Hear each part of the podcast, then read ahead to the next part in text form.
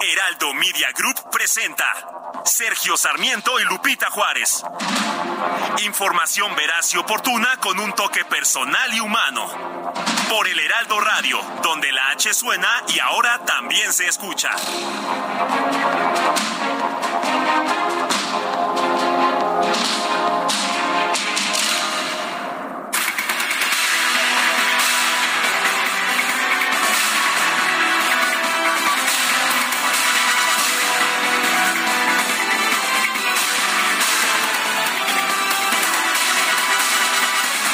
Son las 7 de la mañana en puntísimo, 7 en puntísimo de este miércoles 21 de junio del 2023. No quería decírselos, pero les puedo decir que hoy es el día más largo del año y tendremos la noche más corta, o sea que si son nocturnos, aprovechen lo poquito que tenemos de la noche y si son diurnos, pues aprovechen porque tenemos un día muy largo este miércoles 21 de junio del 2023. Sí, hoy Hoy es el solsticio de verano. Hoy el sol se ubicará sobre el trópico de Cáncer en su punto, pues, uh, en su punto más uh, meridional, en sus, en, en, sus inclinaciones, en sus inclinaciones y traslados eh, sobre el horizonte. Y bueno, pues desde hace mucho tiempo se, se festeja, se celebra, se nota este solsticio de verano porque se sabe que es el día más largo del año. Y si quieren ser muy exactos, es a las 8 de la mañana con 57 minutos que podremos festejar directamente el solsticio de verano. Se me hace que vamos a andar en corte a las 8 con 57, o sea que el equipo le pido que se pongan muy duchos para pues para festejarlo antes de irnos a ese corte. Para poner las canciones correspondientes, la música, por supuesto. Lo que sea, tenemos que festejar el solsticio. Además que andamos de, festejo hoy, ¿eh? Ah, andamos de festejo. Ya, ya iba yo a hablar de ese tema. Eh, conozco, mira, tenemos, tenemos unas productoras que, pues que son un poquito, ¿qué te puedo decir? Eh, eh, son, les gusta la atención. Entonces, por ejemplo, hacen coincidir su cumpleaños con el solsticio de verano para tener más festejos y para tener más día en que celebrar. Pero así son, ¿verdad? Así son, así son, acomodan todo, mi querido Sergio. Así que este, en un momento más le estaremos cantando las mañanitas si te parece bien. Me parece muy bien. Mientras tanto, son las 7 de la mañana con tres minutos. Es momento momento de ir a un resumen para comenzar toda la información de este miércoles 21 de junio del 2023. La Secretaría de Infraestructura, Comunicaciones y Transportes amplió del 7 de julio al 1 de septiembre el plazo para trasladar las operaciones de carga que se realizan en el Aeropuerto Internacional de la Ciudad de México a otras terminales aéreas. Tampoco preparados estaban, que hubo, ya sabe usted, el decreto presidencial y qué es lo que hacían. Bueno, pues llegaba la, la carga al AIFA, la traían por carretera al Aeropuerto Internacional de la Ciudad de México y aquí la ingresaban formalmente al país, como la ves, Guadalupe. No es la forma más eficiente de traer importaciones, ¿verdad? Pero si lo puedes hacer difícil, ¿para qué hacerlo fácil? Es cierto, ¿verdad? Bueno, y a través de Twitter, el secretario del Trabajo, Marat Bolaños, agradeció al presidente López Obrador la oportunidad de servir al pueblo de México desde este nuevo encargo. Aseguró que va a trabajar para refrendar el compromiso de la juventud con la transformación. Por su parte, Luisa María Alcalde, la nueva secretaria de Gobernación, aunque todavía no, no, no ha asumido formalmente el cargo, dijo el presidente que a mediados de esta semana pues ya lo haría. Dijo que es un gusto pasarle la estafeta de la Secretaría del Trabajo a Marat Bolaños, con quien trabajó en múltiples temas como la consolidación del programa Jóvenes Construyendo el Futuro. A propósito, el presidente dijo ayer que pues que había anunciado lo de Luisa María Alcalde el lunes, lo de Marat Bolaños el martes y dijo, mañana hacemos otro anuncio, o sea que estaremos al pendiente del anuncio que haga el día de hoy. No, hombre, si todos los días nos tiene un capítulo nuevo, ¿no? Se trata de generar el máximo impacto publicitario, entonces, ¿para qué tener no, bueno, es, que, es que como también está la interna de, de Morena, pues, pues este, sí, pues hay que hay que estar ahí con todos los reflectores. Y bueno, por otra parte, por otra parte, este acompañado por Pío López Obrador, el hermano del presidente de la República, eh, fue criticado por llegar en un auto de lujo y vamos a escuchar. Estamos apoyando a, compañero Marcelo Ebrard porque estamos eh, absolutamente eh, convencidos de que es el mejor. Pío, ¿no va a pasar el tema de los sobres? no afecta. estamos apoyando al compañero. ¿No afecta el tema los sobres, Pío?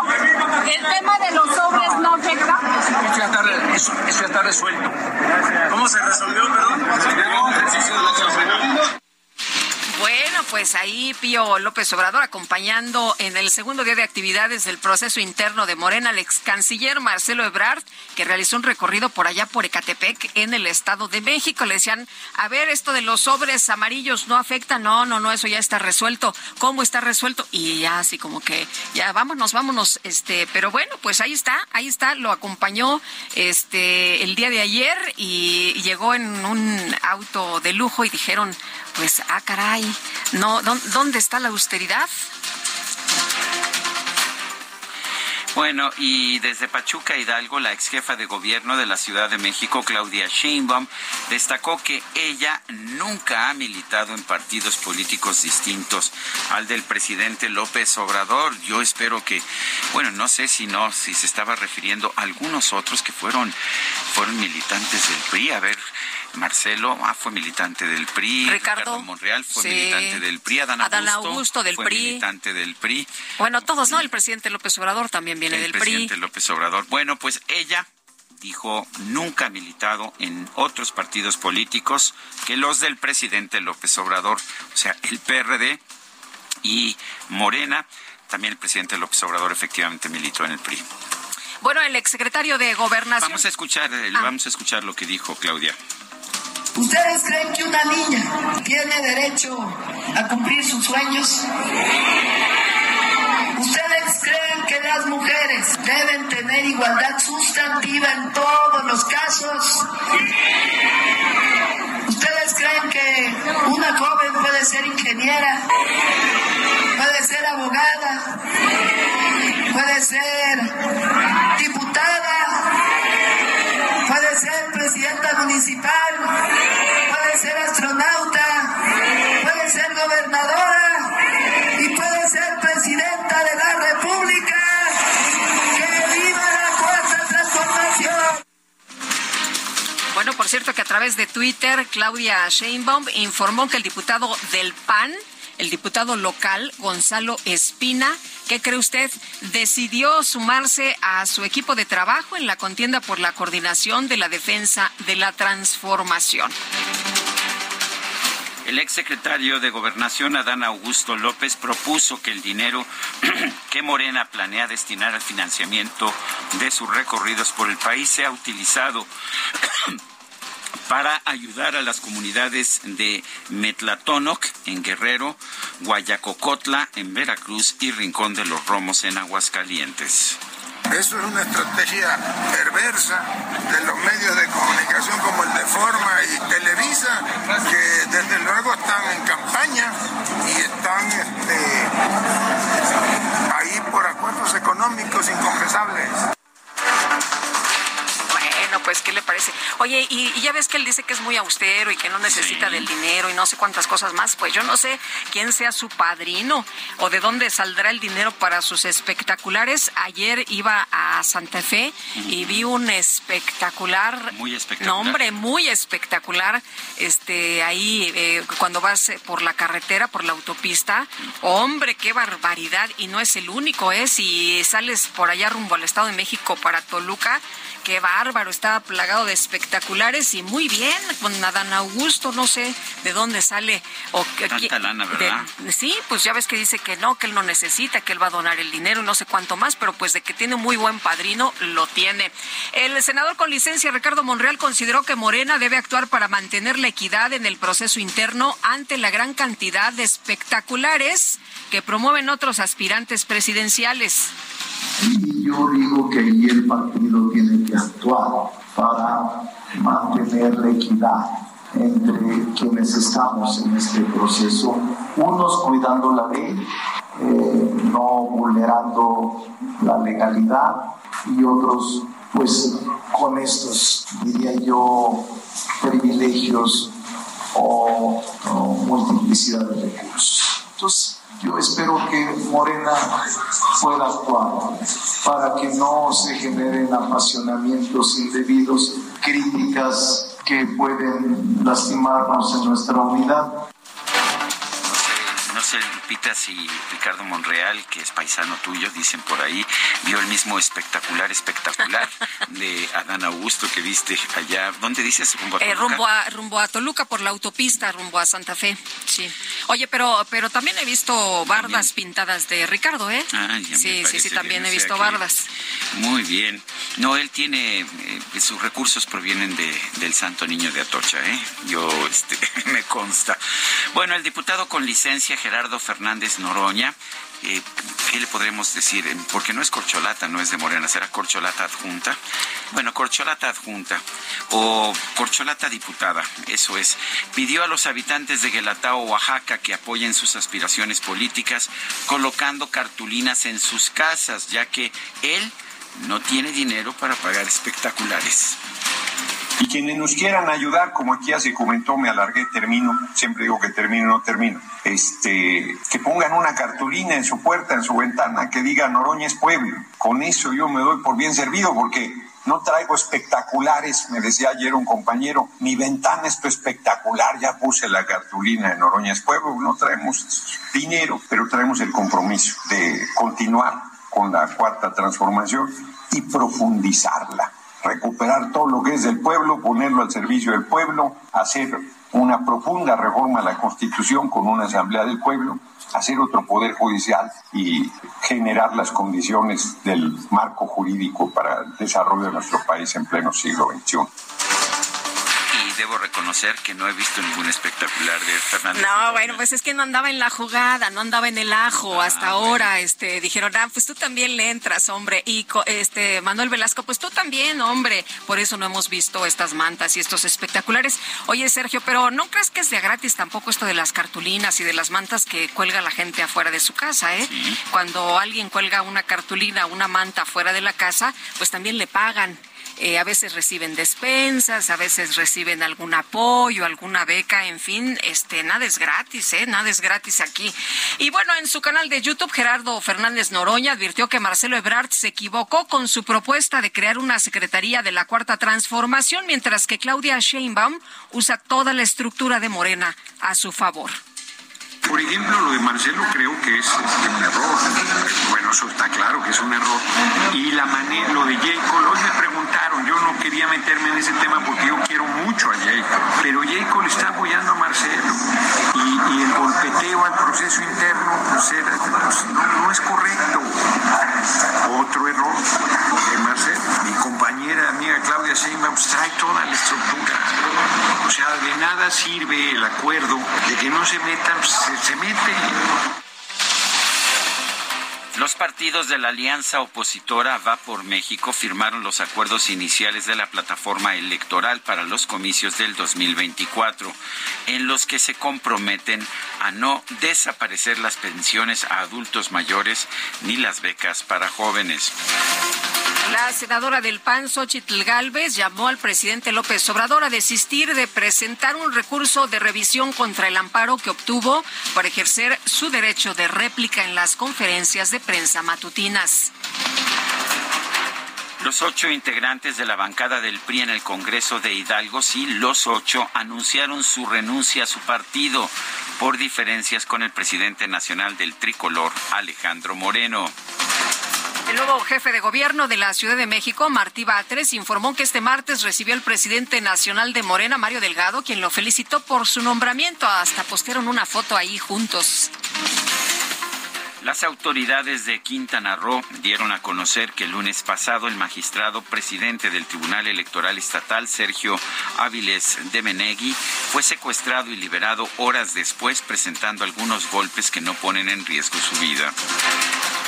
Distintos políticos de oposición criticaron al ministro de la Suprema Corte de Justicia, Arturo Saldívar, por difundir en redes sociales su admiración por la cantante Taylor Swift, en lugar de defender los derechos de la jueza veracruzana Angélica Sánchez Hernández, detenida por delitos contra la fe pública.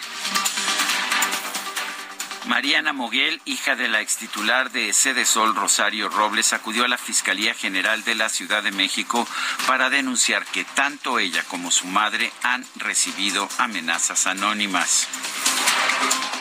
La Fiscalía General del Estado de México relevó de sus puestos a 268 trabajadores, incluyendo 34 altos mandos, como parte de las acciones de combate a la corrupción. La Fiscalía General de la República volvió a obtener 16 órdenes de aprehensión en contra de militares presuntamente implicados en la desaparición de los 43 normalistas de Ayotzinapa. Se les acusa de los delitos de delincuencia organizada y desaparición forzada. Por iniciativa de la Conferencia del Episcopado Mexicano, a las 3 de la tarde de este martes, cientos de capillas y templos del país repicaron sus campanas en memoria de los dos sacerdotes jesuitas y el guía de turistas que fueron asesinados Pedro Palma el 20 de junio de 2022 en la comunidad de Cerocahui, en el estado de Chihuahua. Defensa de la regidora de Reynosa, Tamaulipas, Denise Ahumada Martínez, quien fue detenida en Estados Unidos en posesión de cocaína, aseguró que su cliente recibió amenazas de muerte para obligarla a trasladar drogas a la Unión Americana.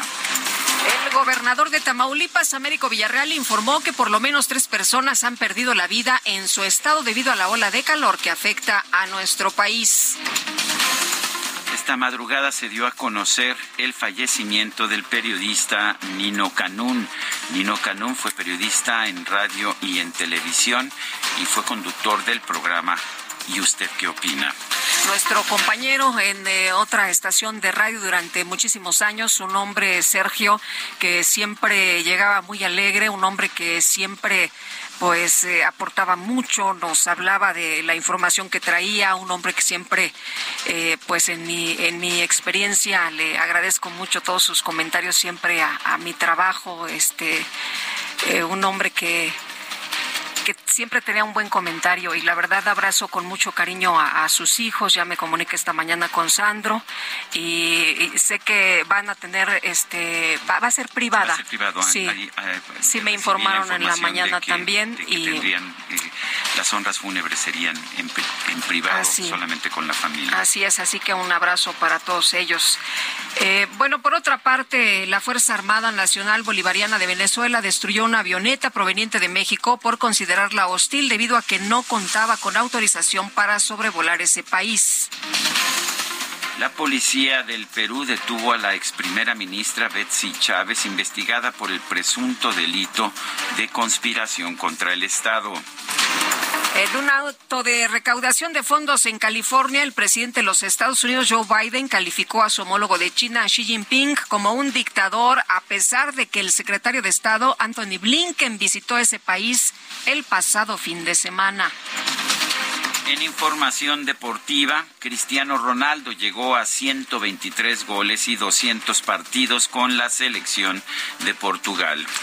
Y en el... Eh, Esto en, el partido contra Islandia. Sí, ¿verdad? Por, por marcador de 1-0. Efectivamente. Y bueno, pues el gol, el gol solitario fue de Cristiano Ronaldo, quien ya suma 123 goles. Son las 7 de la mañana con 18 minutos.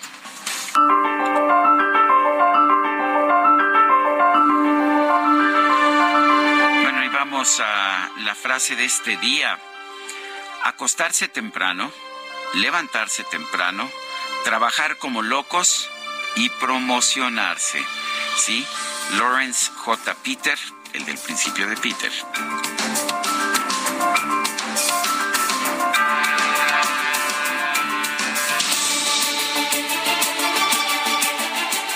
Y vamos a las preguntas. Ayer preguntábamos en este espacio qué piensa usted de la designación de Luisa María Alcalde como secretaria de Gobernación.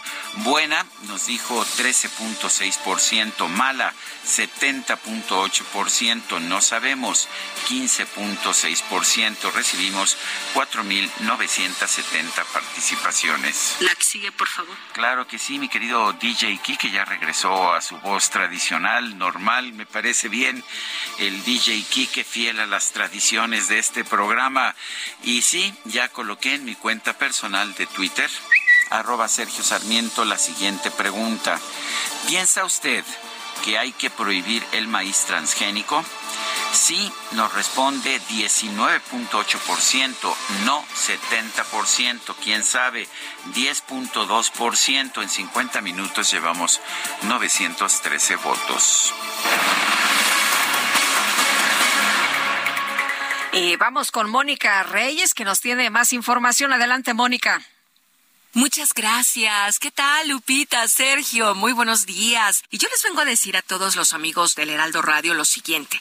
Cuando lees no comprendes, tienes que leer dos o más veces para retener la información o te da sueño. Sileo es un sistema que se encarga de impartir una serie de técnicas de aprendizaje que tienen como objetivo el lograr desarrollar habilidades que permitan al ser humano tener un mejor desempeño en sus actividades diarias. Por ejemplo, que tengas una mayor concentración, comprensión, retención, asimilación, mejorar tu léxico, gramática, ortografía y fluidez verbal de manera total, logrando leer un libro de 100 páginas en tan solo 10 minutos, pero comprendiendo la información. Hoy, los amigos de Sileo están regalando, fíjense nada más, 100 becas con el 50% de descuento en todo lo que es el curso, para que puedas comprender todo lo que lees. Yo te invito a que llames y cuelgues o manda un WhatsApp con la palabra Sileo en este momento al número 55 23 33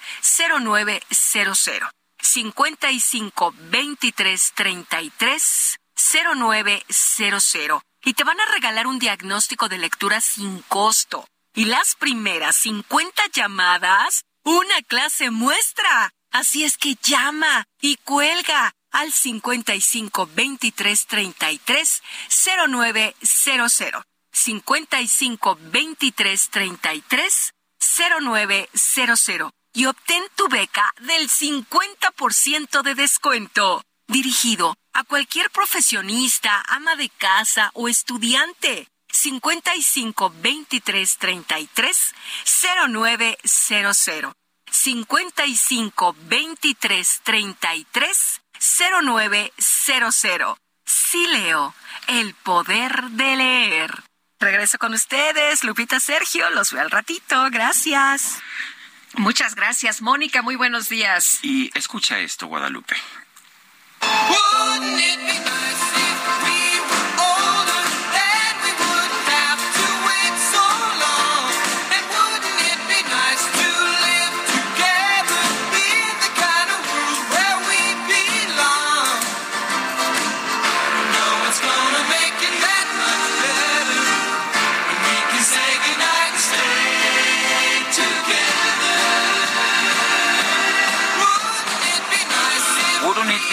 ¿No sería bonito si fuéramos más viejos, si pudiéramos, si no tuviéramos que esperar tanto, no sería bonito si pudiéramos vivir juntos?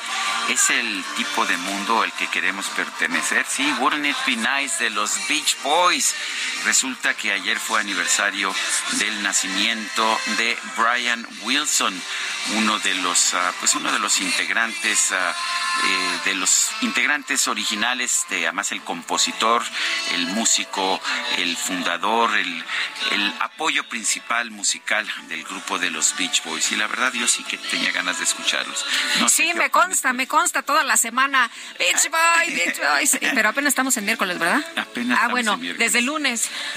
Bueno, desde ayer, desde ayer, nada más ayer y hoy. Ayer y hoy. Seas mentiroso, todo el año ahí está. Este, yo quiero escuchar Beach Boys. Ay, bueno, Ay, ya, Dios ya me mío, ya. en público. Qué barbaridad. Bueno. Este, bueno, ya finalmente, qué bueno para que ya nos dejes de, este, de- digo, de, no, para No, que es escuches falso. No, y disfrutes. qué agresiva viene, viene Guadalupe Juárez el día de hoy. Ay, no, no, Mira, no. mejor ahí le dejamos y vamos a escuchar Wouldn't It Be Nice.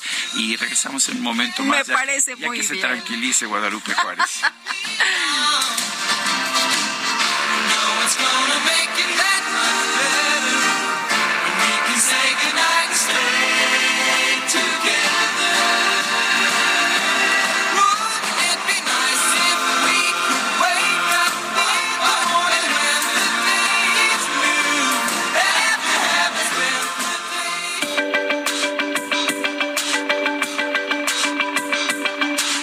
Sergio Sarmiento y Lupita Juárez quieren conocer tu opinión, tus comentarios o simplemente envía un saludo para ser más cálida esta mañana.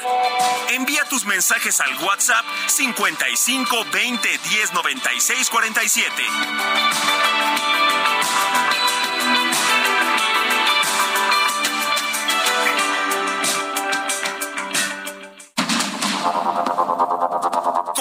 Con Sergio Sarmiento y Lupita Juárez por el Heraldo Radio.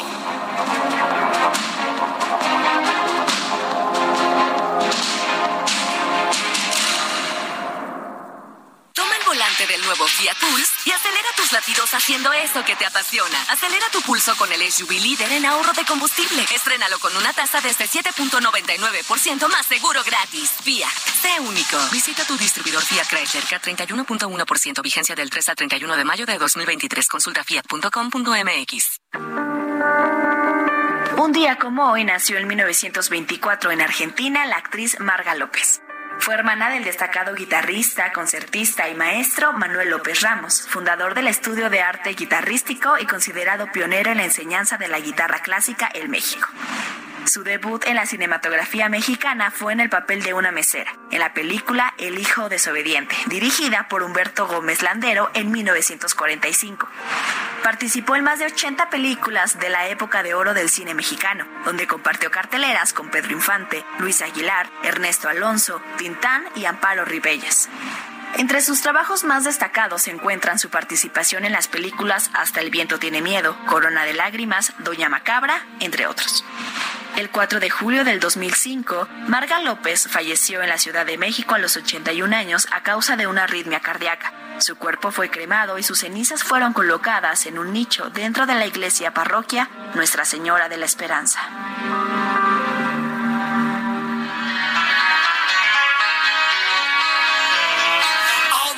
Leaves are brown, leaves are brown, and the sky is gray.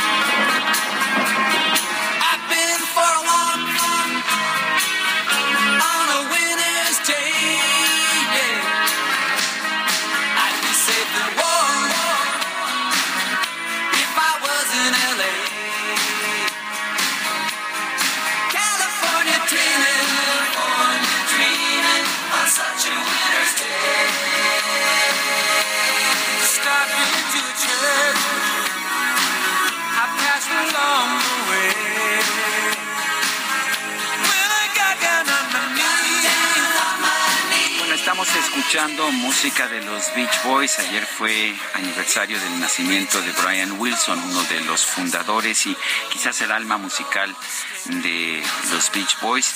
Esto que estamos escuchando no es de los Beach Boys, pero es de Mamas and the Papas en una versión, en un cover que sacaron los Beach Boys ah, mucho después.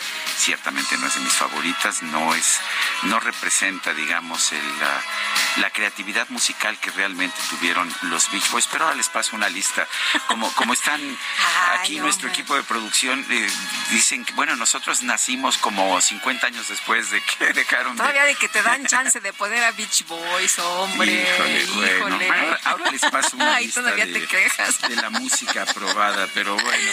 Pero por lo pronto, gracias a Berta Pantoja que nos manda aplausos por la música de hoy. Gracias, Berta. Yo sé que tú sí apreciarías esto. Ahora, Ahora corrijo la lista musical ¿eh? de estas chamacas. Bueno, y vámonos a los mensajes. Nos dice una persona de nuestro auditorio, Elizabeth de Iztapaluca. Buenos días, mis niños hermosos. Ayer escuchando lo que dice el presidente acerca de que tendremos un sector salud como el de Dinamarca, pues yo no le creo porque necesito cita médica en el liste y sorpresa, no hay citas y me dicen que entre a su página. Eh, y me, dicen que entre a su página. Eh, dice que lo, res- lo vio en la madrugada a ver si tiene suerte y dice, ah, pero el descuento no se les olvida. Excelente día, Elizabeth de Iztapaluca. Bueno, y por otra parte nos dice, nos dice una persona, buenos días, S y L, somos S y L. S y L. S y L, me imagino que somos Sergio y Lupita. Dice, soy Pedro Islas. Las corcholatas ahora son licenciados físicos, etcétera. Ahora son pueblo en busca de voto. El decirles ex no debe ser eh, mi humilde sugerencia, es lo que nos dice esta persona. Eh, buenos días. La entrada al segundo piso de Cuernavaca está parado. Es lo que nos dice Gabriela Martínez. Pues vamos a estar eh, dando una vuelta por allá con nuestros compañeros para que nos digan qué es lo que está pasando esta mañana. Gabriela, muchas gracias por alertarnos. Yo pensé que, pues, dado que hoy es feriado, hoy es feriado porque es fiesta, fiesta de guardar, es cumpleaños de la destacadísima, destacadora, la destacada de las destacadas. Eh, yo pensé que ella iba a imponer la música y sin embargo, pues se vio bastante, bastante dúctil, pero en fin. Muy generosa, ¿no? Muy generosa, ¿no? Pero en fin, son las 7 de la mañana con 35 minutos. Las destacadas de El Heraldo de México.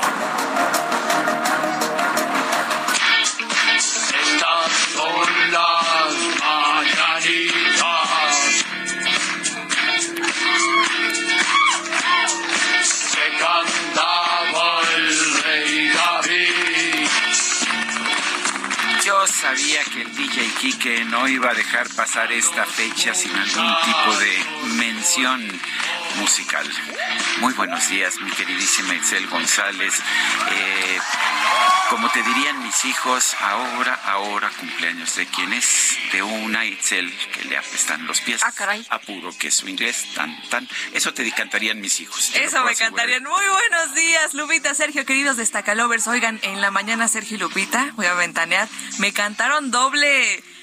Doble mañani- mañanita. doble mañanita esta mañana, también luego DJ Kike, pero DJ Kike, híjole, viene con maña porque su cumpleaños es el viernes, Uh, entonces, este, eh, está guardando todo mañanitas para con el viernes, ¿no? mañanitas, así es. Va a haber un pachangón musical el además en viernes. viernes, bueno. Se viene el fin de semana cargadito. Oigan, y el próximo domingo nuestro cuarto aniversario aquí en el Heraldo de México. Parece que Ya tan ayer. rápido. El domingo es nuestro cuarto Ya aniversario. tan rápido. O sea, cumple, cumple de Itzel, cumple del DJ Kike, cuarto aniversario, ¿no? Pues este, Ay, qué fin de semana. Y se rumora que lo vamos a festejar el lunes, como, como los, los niños en la escuela cuando se hace el puente. Nosotros vamos a alargar la fiesta hasta el lunes. Entonces el lunes, pastel, gorritos, globos y grandes entrevistas para el próximo lunes para o sea, que celebrar. el día, el día, el día candente va a ser el lunes y no el, el viernes. próximo lunes, no Estoy se lo nota, pierda. tomando tome nota. tome nota porque venimos con Oye, mucha corre el rumor de información.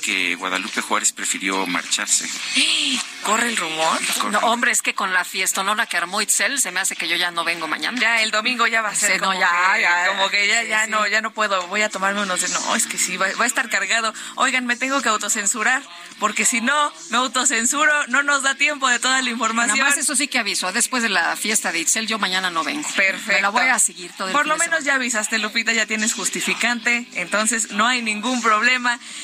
Hay que trabajar, es miércoles 21 de junio. Pero es tu fiesta, Itzel. Pero es que... si Hay no- mucha información, ¿verdad? Si no, no entran las entrevistas Adelante. eh, que vienen. Así que comenzamos con las destacadas del Heraldo de México. En primera plana, Martí Batres, la ciudad está en buenas manos. El recién nombrado jefe de gobierno de la Ciudad de México aseguró en entrevista con Heraldo Media Group que es garantía de trabajo. País por amor a Puebla. Armenta lanza obra inspirada en morenismo. El senador plantea un diagnóstico de la situación económica y demográfica estatal. Ciudad de México firman convenio tribunal, refuerza vínculo, fortalecen lazos para desarrollo en materia académica. Estados, periodo refrescante, sede, tercera ola de calor. A partir del viernes bajará la temperatura gradualmente. Se esperan lluvias por las tardes. Orbe, Estados Unidos, Hunter Biden evade prisión. El hijo del presidente cometió evasión fiscal y dijo que poseyó armas. Meta Messi debuta contra el Azul. El primer juego de la Pulga con el Inter de Miami es el 21 de julio cuando se mida con la máquina celeste. Y finalmente, en mercados, reunión en Bogotá, regulación sanitaria. El objetivo, México, Colombia, Chile, Argentina, Brasil y Cuba mantuvieron un diálogo. Lupita, Sergio, amigos, hasta aquí las destacadas del Heraldo. Feliz miércoles. Feliz miércoles, Itzel González. Son las 7 de la mañana con 40 minutos. Bueno, pues este martes el presidente Andrés Manuel López Obrador respaldó a Cuitlago García, gobernador de Veracruz, luego de la detención de la jueza Angélica Sánchez. Y Javier Tejado donde abogado y analista, escribió precisamente sobre este tema. Eh, y bueno, pues eh, él eh, dice que lo que suceda con la jueza arrestada de Veracruz será el futuro del resto de los jueces. Javier, ¿cómo estás? Qué gusto saludarte esta mañana mañana. Muy buenos días. Lupita, Sergio, muy buenos días. Gracias por la llamada y y lástima que esta entrevista no la vamos a hacer el lunes de la semana entrante. pero aquí la haríamos, pero con champán y este, pero presencial, por supuesto, eh, Javier. Claro, claro. Oye, Javier, este, mm, lo que tú eh, pones en tu columna eh, preocupa muchísimo, porque aparte no es algo nuevo, ¿no? Ya lo dijo Cuitlagua, que el gobernador de Veracruz dijo hace unos días, citó a una, pues a un grupo de, de juzgadores y les dijo, bueno, pues si no actúan como deben actuar, que es como a él le gusta, eh, entonces ya saben la suerte que van a correr, la misma que la juez Sánchez. Sí, sí, sí, este lleva varios este altercados, varios diferentes fuertes el gobernador de Veracruz con los jueces locales y federales, diría sobre todo con los federales, este y ha venido creciendo el nivel, digamos, de amenaza, intimidación contra los que no hacen sus designios. De hecho, no está queriendo acatar varias decisiones. Y, no nada más es, es el gobernador Gustavo García. Esta mañana el presidente sacó en su mañanera videos atacando a los jueces y atacando a los medios que le dan voz a los agravios contra los jueces. Entonces yo creo que este tema está escalando fuertemente y, y pues bueno, veremos hasta qué nivel llega, pero sí se ve que es un tema que no se van a echar por sí solos, este, el gobierno de Morena y particularmente Cuitlao Javier, a mí, digo, no soy abogado, pero a mí me inquieta mucho, no recuerdo un precedente en el cual un gobernador haya encarcelado a una juez, pero además abiertamente por el fallo que, que tomó. Eh, me parece que esto, por lo menos nunca lo había visto. Eh, ¿Qué opinas de este precedente? Mira, seguramente hay alguna otra jueza local que fue arrestada por su gobernador. Los gobernadores son muy autocráticos con los funcionarios de sus gobiernos, aunque no dependan de ellos. Pero este caso es más grave, Sergio, porque aquí la que dicta el orden de aprehensión de este señor Isiel es eh, la jueza misma. El, se, se va al amparo y dos tribunales, uno local y uno federal, ordenan dar la libertad por falta de pruebas y dicen que el la juez estuvo mal dado.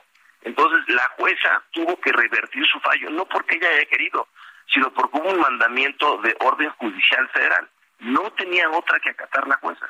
Y, por, y si no hubiera acatado ella la decisión judicial, la hubieran, digamos, eh, sancionado y hubiera perdido su juzgado. Entonces, en realidad la jueza no tuvo ninguna otra opción. La mandató un colegiado federal. Y eso es lo que molestó al gobernador, que le hicieran caso a la justicia federal.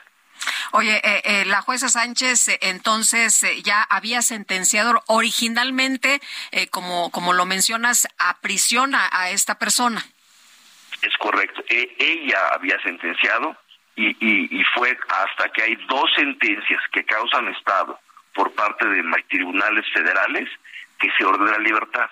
Y esto coincide con información que ha llevado un diario nacional y un noticiero nacional de que el fin de semana se le habría dicho por parte del gobernador de Veracruz a los jueces locales que nadie acatara ninguna sentencia de jueces federales, a menos que, los, que lo autorizara la presidenta del Tribunal Superior de Veracruz. O sea, lo que están haciendo en Veracruz es intentando desacatos masivos al Poder Judicial Federal.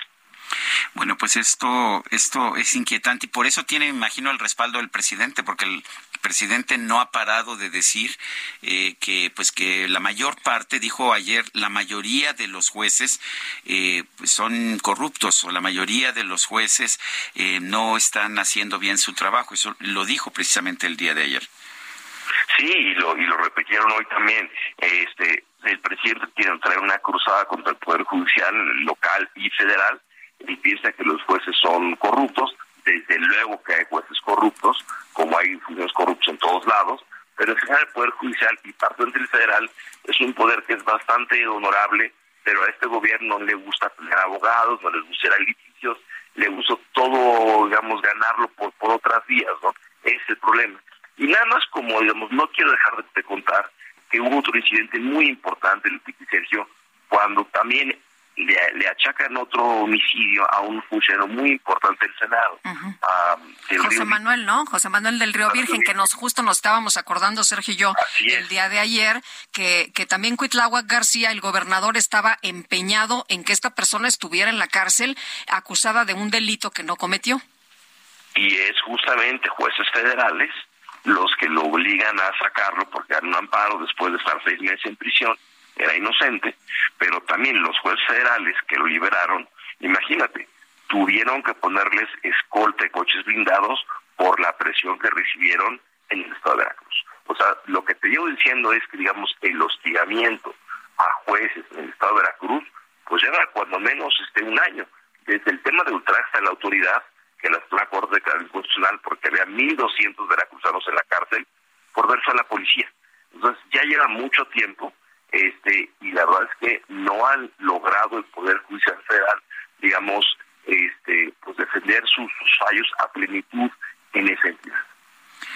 El, el, el, propio gobernador se ha negado a tengo entendido a derogar este esta figura de ultrajes a la autoridad que pues que, que se estableció y que ha sido considerada como inconstitucional cuéntanos de eso sí este pues muchísima gente fue arrestada, este, muchos en comunidades por, por la verdad, por revanchas políticas, y el delito que se les acusaba el ultraje a la autoridad, que es muy ambiguo y la Corte lo declaró por, claro que es una unanimidad inconstitucional, pero si tú entras a la página del Congreso de Veracruz, en lugar de que ese artículo, que se presta muchísimos abusos, diga, fue derogado por la Suprema Corte en el 2022, que es como debe haber sucedido, el artículo sigue puesto ahí, hay gente que sigue arrestada por ello, que tiene que meter amparos caso por caso para salir, y encima de eso hay una leyenda cuando entras a la página del Código Penal de Veracruz que dice los jueces no deben ser legisladores,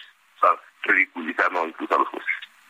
Eh, Javier, ¿cómo ves que pueda terminar este caso de, la jueza? Eh, se le ha eh, señalado que tendrá un año de prisión preventiva justificada ahora sí que te pregunto, ¿es esto es justo? ¿Tienen que hacer algo los jueces? Eh, nos dices que pues no no no no los vamos a ver eh, a lo mejor haciendo marchas, ¿no? Este o, publicando desplegados, pero eh, ¿cómo ves tú que puedan reaccionar y qué puede pasar? Sí, es una muy buena pregunta. Pues el, año en prisión que le dado a la jueza no es una sentencia, es nada más en lo que averiguan si hay, si hay algo. Creo que se me hace muy exagerado ese, ese cargo.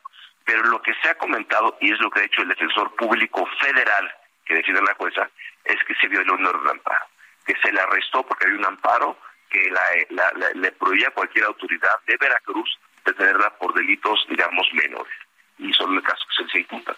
Pues yo lo que creo es eh, el gobernador de Veracruz y la 4 en general están probando hasta dónde pueden llegar en los límites o para humillar por juicio federal o para no cumplir su sentencia. Yo creo que aquí, bueno, si se violó la sentencia de amparo, pues todos los sujetos que la violaron, el corredor del arresto sabiendo que había un orden de amparo, y los guardias nacionales que la violaron, pues deberían enfrentar cárcel o destitución, pues justamente por violar el amparo. Pero si el Poder Judicial no se encarga de que sus sentencias se cumplan, pues es muy fácil para los que quieren, digamos, ponerlos a prueba, acatarlos, pues seguir dejando la liga cada vez más, más y más.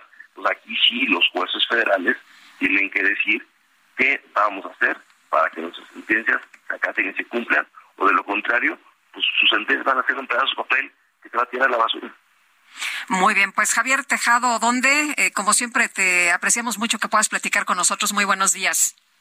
Gracias a los dos, muy buenos días y felicidades por su cuarto aniversario. Gracias, gracias. Un abrazo, Javier. Bueno, pues es Javier Tejado, donde es un abogado muy respetado, particularmente en el área de las telecomunicaciones. Son las 7 de la mañana con 49 minutos y nueve meses después de que la Fiscalía General de la República se desistió de una serie de, de órdenes de aprehensión contra 16 militares presuntamente implicados en el caso Igual pues ahora, ahora vuelve por el mismo camino. De hecho, ya ha conseguido que la juez segundo de distrito en procesos penales federales de Toluca, Raquel Ivette Duarte Cedillo, haya girado mandamientos de captura contra estos militares, entre ellos el coronel Rafael Hernández Nieto, excomandante del 41 Batallón de Infantería. Eh, se les acusa a estos militares de los delitos de delincuencia organizada y desaparición forzada. En la lista de soldados con órdenes de aprehensión están Omar Torres Marquillo, Uri Yashiel Reyes Lazos, Gustavo Rodríguez de la Cruz y varios más. El pasado 19 de agosto, día del informe de la Comisión de la Verdad del caso Ayotzinapa, el mismo juzgado de distrito giró 83 órdenes de aprehensión contra militares, policías y funcionarios presuntamente implicados en la desaparición de los 43 normalistas de Ayotzinapa. Eh, del total de mandamientos judiciales, 20 correspondían a militares por los delitos también de delincuencia organizada y desaparición forzada. Y bueno, pues en buena medida estas acusaciones tenían como fundamento las declaraciones de un testigo protegido llamado Juan, pero este testigo Juan señalaba de manera vaga y aislada a los soldados, en ocasiones solamente con un apellido, de estar en la nómina del grupo criminal Guerreros Unidos. No había más pruebas y lo que sí sabemos es que este testigo había recibido beneficios por parte de la Fiscalía para declarar como declaró. El 14 de septiembre pasado, la Fiscalía eh, pidió por escrito cancelar 16 de las 20 órdenes de aprehensión y se desistió de las órdenes de captura de cinco exfuncionarios estatales de Guerrero. Bueno, el presidente Andrés Manuel López Obrador anunció el nombramiento de Marat Bolaños como nuevo secretario del Trabajo en sustitución de Luisa María Alcalde, quien pasa a la Secretaría de Gobernación. Y le agradecemos a José Medina Amora y Casa, presidente nacional de Coparmex, como siempre, que platique con nosotros. José, ¿cómo estás? Buenos días. Muy buenos días, eh, Lupita, Sergio, gusto saludarlos. Eh, gracias, igualmente, José. Eh, ¿Cómo ves esta designación de Marat Bolaños como nuevo secretario del Trabajo y cuáles serían los pendientes que hay en esta secretaría?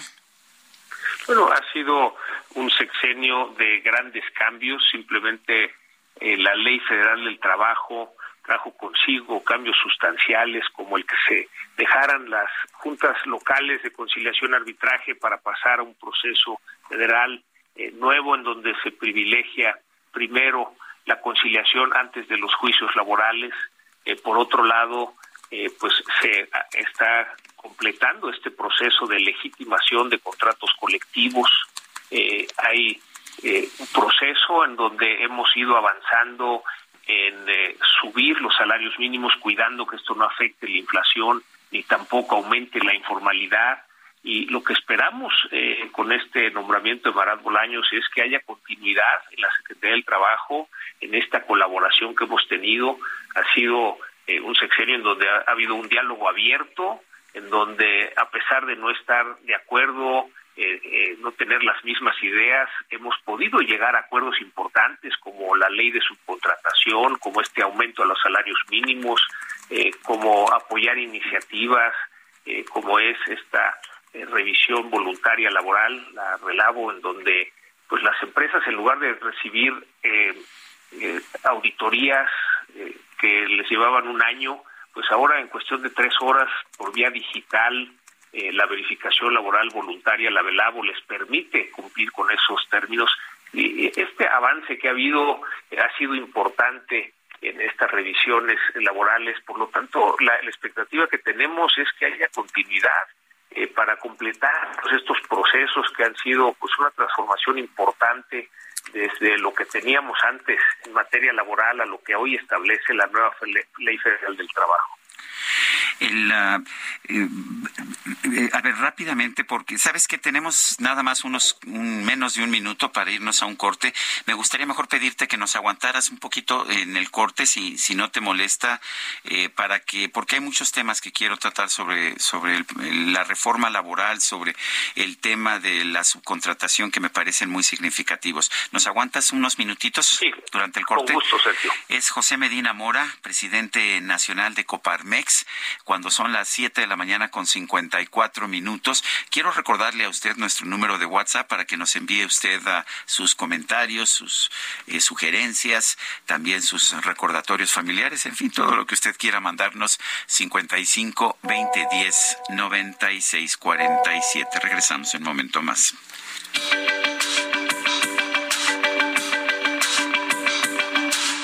Sarmiento y Lupita Juárez quieren conocer tu opinión, tus comentarios o simplemente envía un saludo para hacer más cálida esta mañana. Envía tus mensajes al WhatsApp 55 20 10 96 47.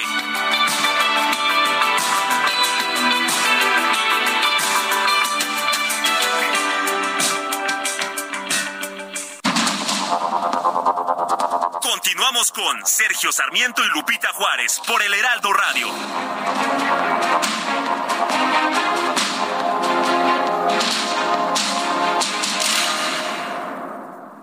Toma un minuto y piensa en tu momento favorito. En tu graduación, por ejemplo. Ahora piensa en todas las empresas que se necesitan para hacerla posible. Las que rentan los salones, las que hacen la comida. Las empresas al comprar y vender entre sí generan economía para miles de familias. Cierto. Radio y televisión mexicanas. Voz de las empresas. Consejo de la Comunicación.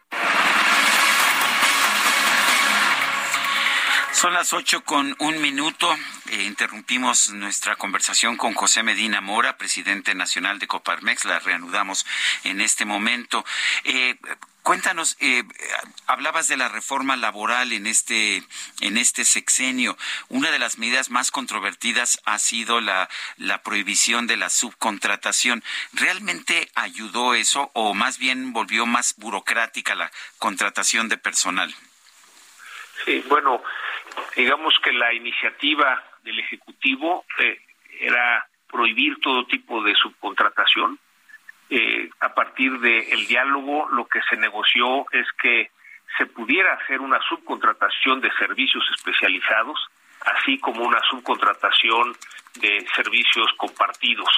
Eh, lo que queda prohibido es la subcontratación de personal decir que las personas que trabajan para una empresa tienen que estar en la nómina de esa empresa. Eh, esto, Sergio, hay que reconocer que había muchos abusos en donde había esta subcontratación de personal que los daban de alta en el Seguro Social con un salario mínimo y no con el salario real que tenían los trabajadores.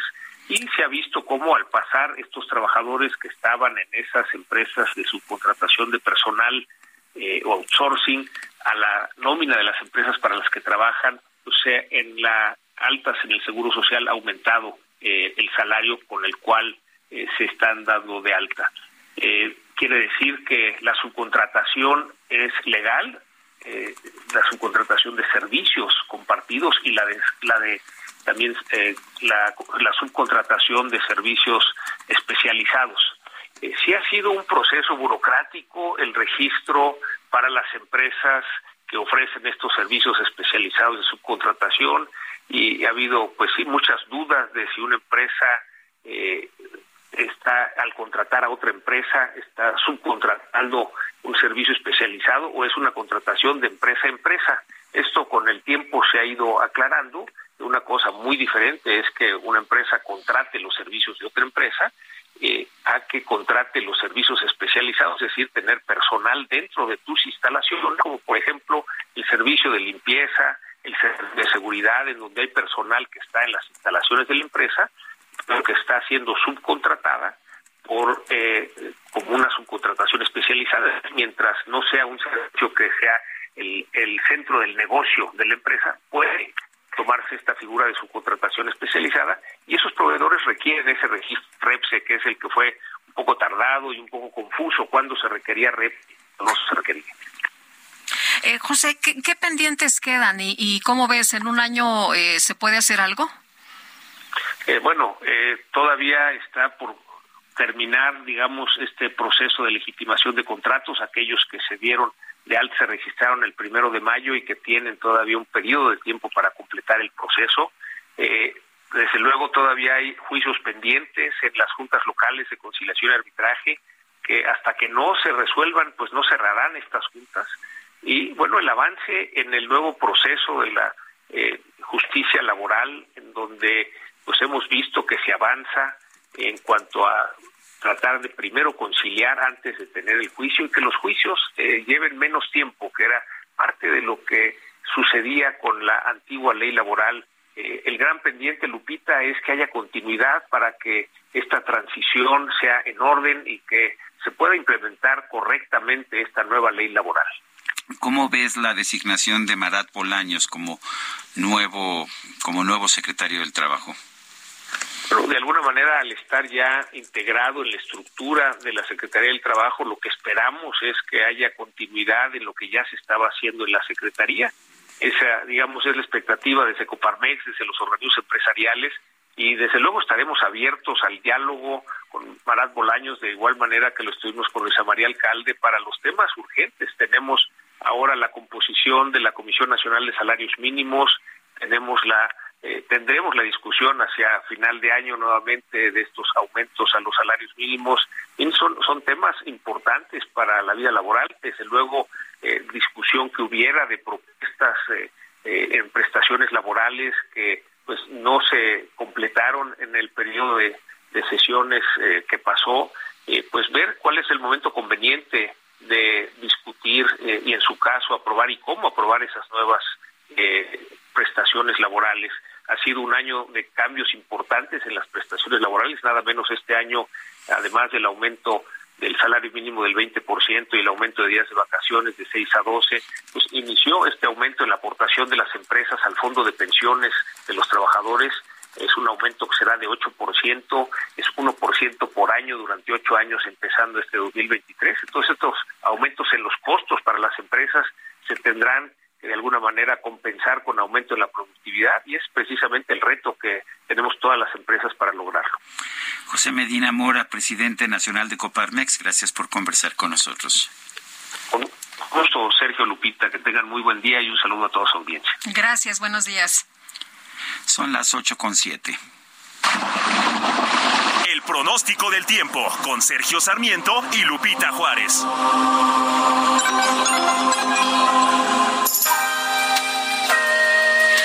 Ana Moguel, cuéntanos cómo nos va a tratar el clima para las próximas horas con la entrada del verano, cómo se va a poner la situación. Muy buenos días. Buenos días, Sergio Lupita.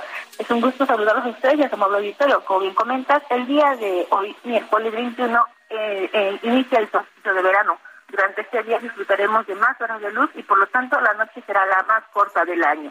En cuanto al pronóstico del tiempo, te comento que se mantendrá la tercera onda de calor, generando ambiente caluroso, muy caluroso en el territorio mexicano, con temperaturas que podrían superar los 45 grados Celsius en zonas de Sonora, Coahuila, Nuevo León, Tamaulipas, San Luis Potosí, Veracruz, Tabasco, Campeche y Yucatán.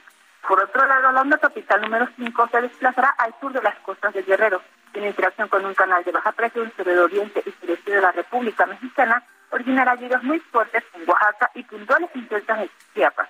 Otro canal de baja presión se extenderá sobre el noroeste hasta el occidente del país, propiciando lluvias puntuales fuertes en Chihuahua y Durango, así como chubascos dispersos en Jalisco y Michoacán. Finalmente tenemos una línea seca sobre Coahuila y Nuevo León que generará lluvias y chubascos dispersos en estas entidades, además de que estas lluvias estarán acompañadas de descargas eléctricas y granizo, así como fuerte racha de viento. En cuanto al Valle de México, durante la mañana se pronostica cielo despejado con ambiente templado. Por la tarde el ambiente será caluroso y el cielo medio nublado. Para la Ciudad de México no esperamos lluvias y para el Estado de México esperamos algunas lluvias con posibles descargas eléctricas.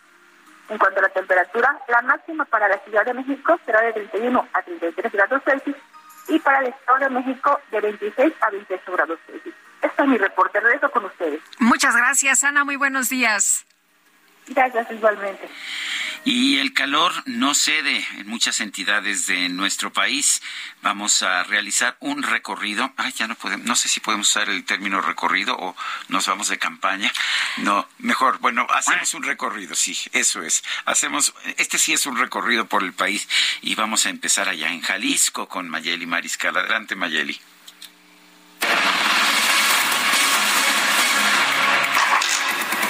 Hola, ¿qué tal? Muy buenos días, buenos días también a todo el auditorio. En una semana se incrementaron las atenciones por golpe de calor en Jalisco y aunque sumaron cinco casos a los que se reportaron hace una semana, que hoy ya son 109 en lo que va de este 2023, ninguno requirió hospitalización ni se han reportado tampoco defunciones por esta causa, al menos en Jalisco. Así lo confirmó Fernando Petersen, el secretario de Salud en la entidad, quien explicó que todavía esta semana se esperan temperaturas elevadas y se debe de continuar con las medidas para cuidarse porque a nivel nacional las altas temperaturas ya han derivado en ocho defunciones, tres de estas ocurridas en el estado de Veracruz. Además, hizo un llamado también para que la población conserve los alimentos, principalmente lácteos, mariscos, pescados y cárnicos, porque de lo contrario pueden traer consigo enfermedades diarreicas, las cuales también prevén se puedan incrementar a finales del mes de junio o en la segunda quincena de julio.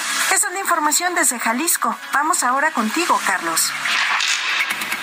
Hola, ¿qué tal? Sergio Lupita, muy buenos días. Qué gusto saludarlos desde Tamaulipas, en donde la Secretaría de Salud reconoció que ocho hospitales carecen de aire acondicionado para los pacientes, así como también para el personal que trabaja en ellos. Fue titular de la dependencia, Vicente Joel Hernández Navarro, quien confirmó que hospitales como los de Tampico, Altamira, así como también los de Nuevo Laredo, Reynosa, eh, Valle Hermoso y también Río Bravo, entre otros más, no están dando servicio con aire acondicionado pese a que la entidad se está viendo afectada por una ola de calor que provoca sensaciones térmicas de casi 45 grados centígrados durante los días. Hay que señalar que todo parece indicar que hubo fallas en los sistemas eléctricos ante la sobrecarga y por la demanda de energía eléctrica para tratar de tener los espacios climatizados. Hasta el momento no se han reportado afectaciones, sin embargo, algunas cirugías han tenido que ser suspendidas debido a que los quirófanos no están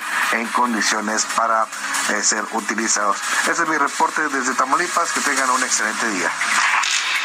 Gusto saludarlos, Sergio y Lupita. Platicarles que la Coordinación Estatal de Protección Civil confirmó que son dos los incendios forestales que están activos en estos momentos en Sonora, donde están trabajando más de 250 elementos para tratar de controlarlos. El primero, y que es el más grande de esta temporada, es el que inició el pasado 9 de junio en la Sierra de Imuris, el cual en estos momentos ya tiene una afectación de 11.170 hectáreas en cuatro municipios. El reporte de este incendio es que ya tiene un 70% de control y está liquidado en un 60%. Ahí trabajan más de 130 brigadistas. El incendio segundo es en el municipio de Bacuashi. Este inició el 13 de junio y está afectando algunas áreas de los municipios de Nacosare y Fronteras, donde ya se vieron afectadas 3.247 hectáreas de vegetación sin que hasta estos momentos se tengan pérdidas de infraestructura de ranchos o pérdida de ganado. En este incendio trabajan más de 120 brigadistas, incluidos 100 elementos del ejército, donde ya se tiene un 40% de control. Aaron Castañeda Sánchez, encargado de despacho de protección civil, precisó que hasta este momento el reporte de ambos incendios es que no hay víctimas mortales ni daños en infraestructura fundamental de ranchos. En ambos está operando un helicóptero de la Sedena para apoyar en el trabajo de control. Ese es el reporte desde Sonora. Muy buenos días.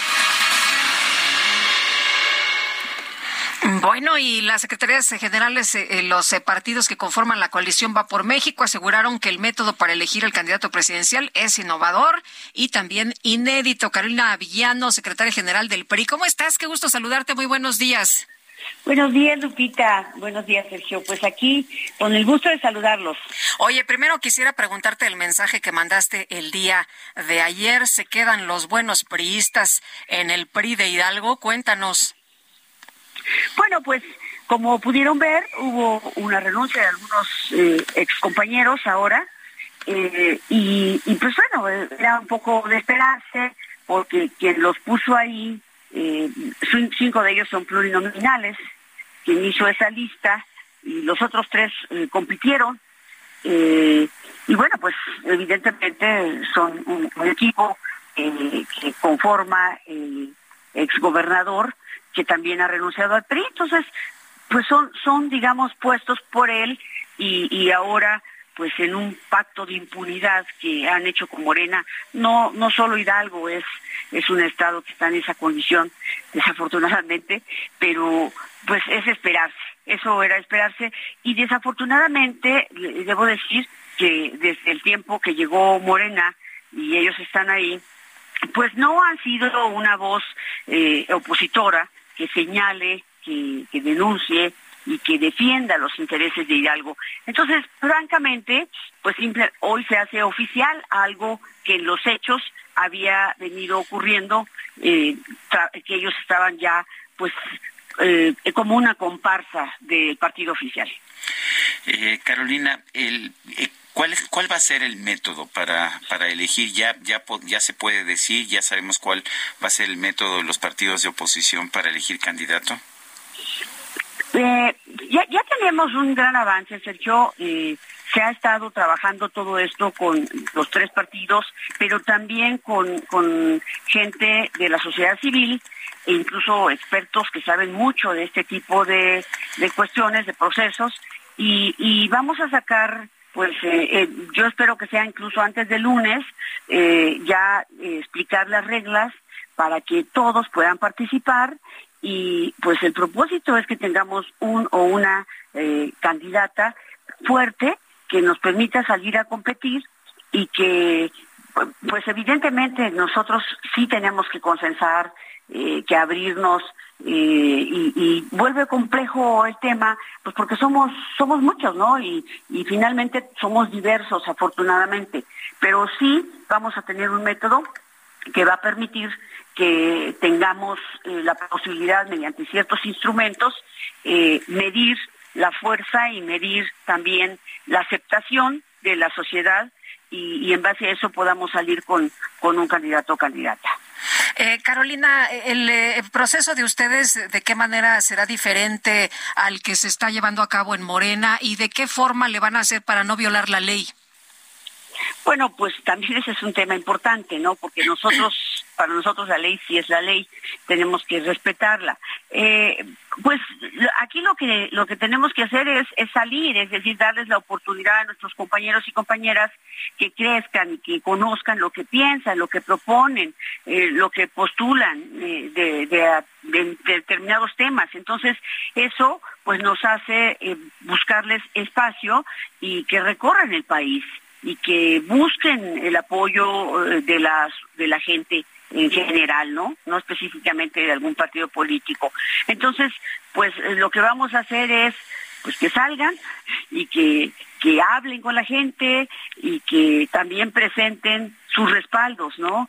Eh, y, y, tener pues un equipo que, que dé seguimiento a estas reglas, pues ese también es un tema para nosotros, ¿no? Eh, de alguna forma, Morena se está saltando las trancas, está en abierta campaña presidencial.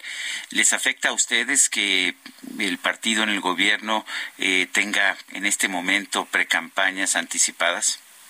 Nos afecta mucho, sin duda, porque no es que ahorita esté en campaña. Ustedes y mucha gente sabe, pues que eh, ellos desde sus espacios públicos han estado recorriendo el país con recursos del pueblo, con recursos públicos, y que el presidente desde la mañanera pues les hace campaña a todos.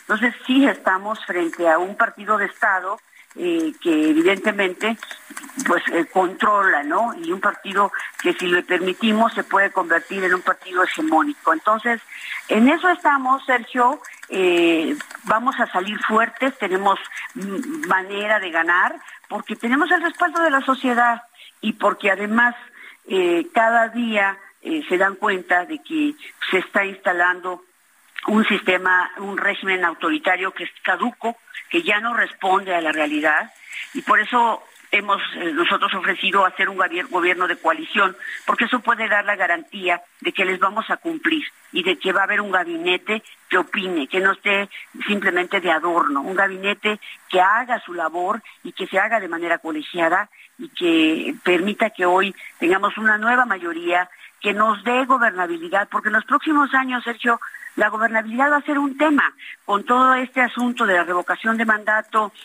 con muchas cosas que vienen por delante, vamos a estar viviendo, si Morena se instala, una crisis de gobernabilidad terrible para México. Eh, Carolina, ¿van a dar a conocer esta información el lunes? Yo, Lupita, este, incluso se está valorando que pueda ser antes del lunes, pero yo creo que eso lo definiremos hoy mismo. Bueno, pues vamos a estar muy atentos y, a ver qué es lo que qué es lo que nos presentan entonces. Carolina, muchas gracias como siempre, muy buenos días. Gracias Lupita, gracias Sergio, buen día. Gracias a Carolina Villallanos, secretaria general del PRI. Pues por lo pronto le están comiendo el mandado, ¿verdad? Pues sí, empezaron antes, empezaron antes. ¿Y qué van a hacer? Este, van a hacer lo mismo pues eso parece, pues porque tampoco parece que haya una intención por parte del INE de frenar estas campañas anticipadas. Son las ocho de la mañana con veinte minutos. Ayer, a las tres de la tarde, repicaron las campanas de templos y capillas en todo el país en memoria de los jesuitas asesinados Javier Campos y Joaquín Mora. Ellos ah, fueron ejecutados, fueron asesinados en Cerocagui, Chihuahua. Murieron en el altar de la parroquia de San Francisco Javier tras intentar poner a salvo al guía de turistas Pedro Palma, quien también fue asesinado. El padre Hernán Quesada es integrante del equipo de gobierno de la Compañía de Jesús. ¿Sigue doliendo, sigue doliendo este asesinato múltiple allá en Cerocagui, padre? ¿Qué tal? Buenos días no sé si la palabra más adecuada sea decir doliendo, yo creo que nos sigue movilizando, indignando.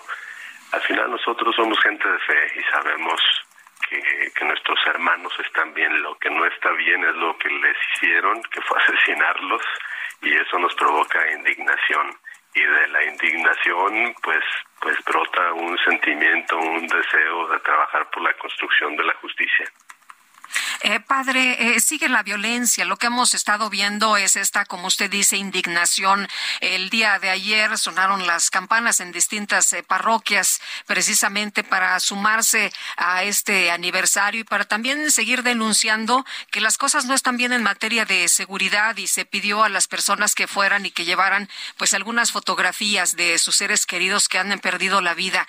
Em, ¿Los escucha este gobierno? ¿Qué, ¿Qué pasa? ¿Cómo ven ustedes la situación? En materia de violencia y sobre todo pues de que no se cumple la, eh, que no se hace justicia en estos casos.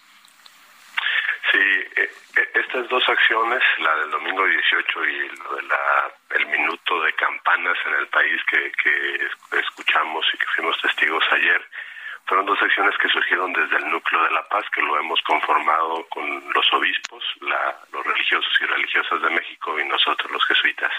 Y lo que pretendemos es eh, primero, con el, con el signo del domingo, era que en las iglesias se hiciera visible esta realidad de las desapariciones.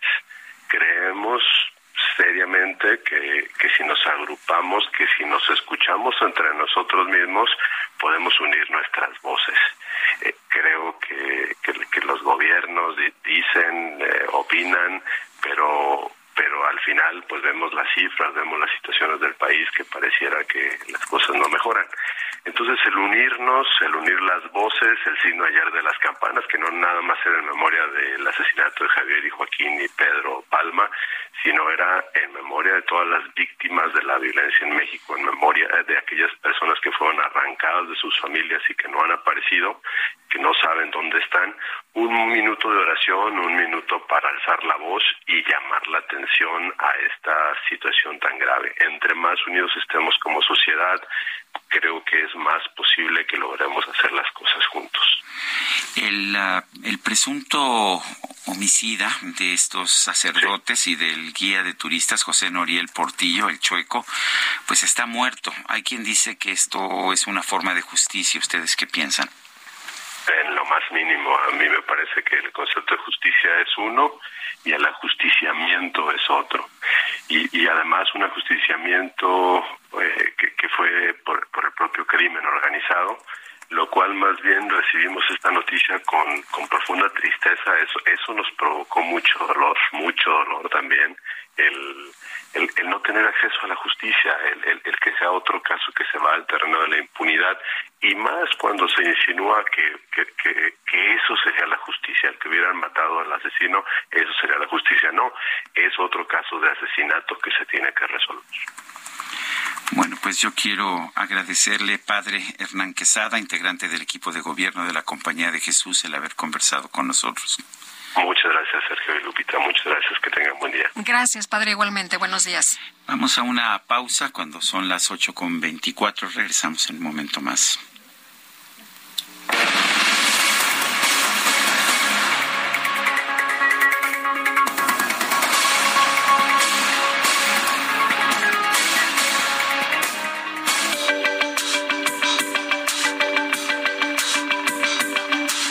Sarmiento y Lupita Juárez quieren conocer tu opinión, tus comentarios o simplemente envía un saludo para ser más cálida esta mañana. Envía tus mensajes al WhatsApp 55 20 10 96 47.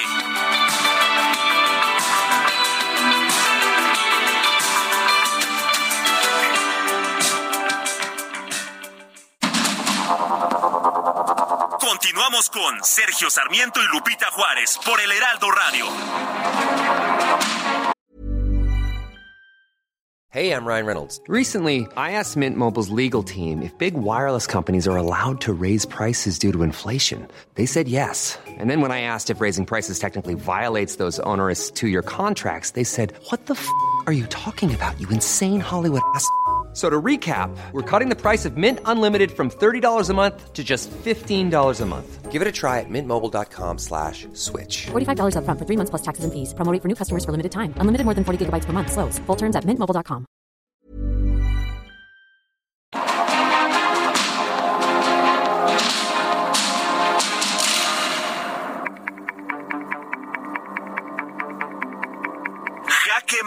con Sergio Sarmiento.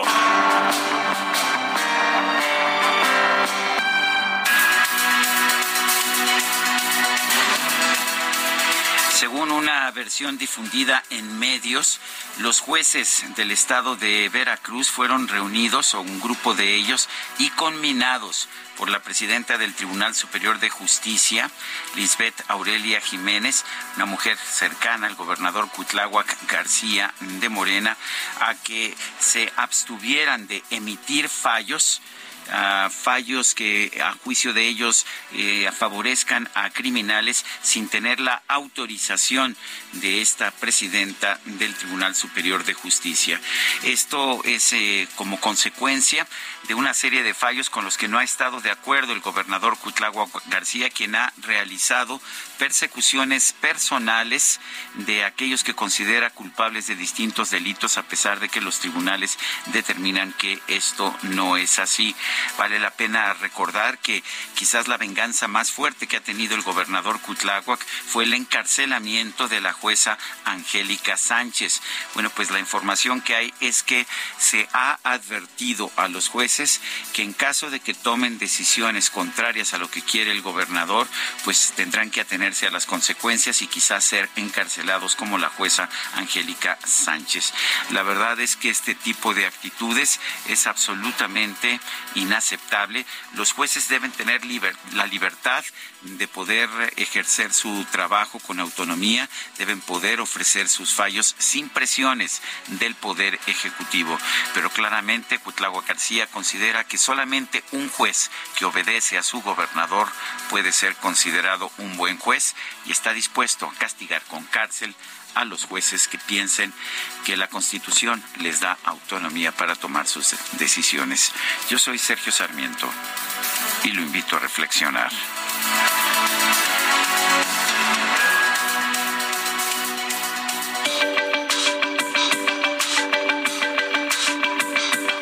Para Sergio Sarmiento, tu opinión es importante. Escríbele a Twitter en arroba Sergio Sarmiento.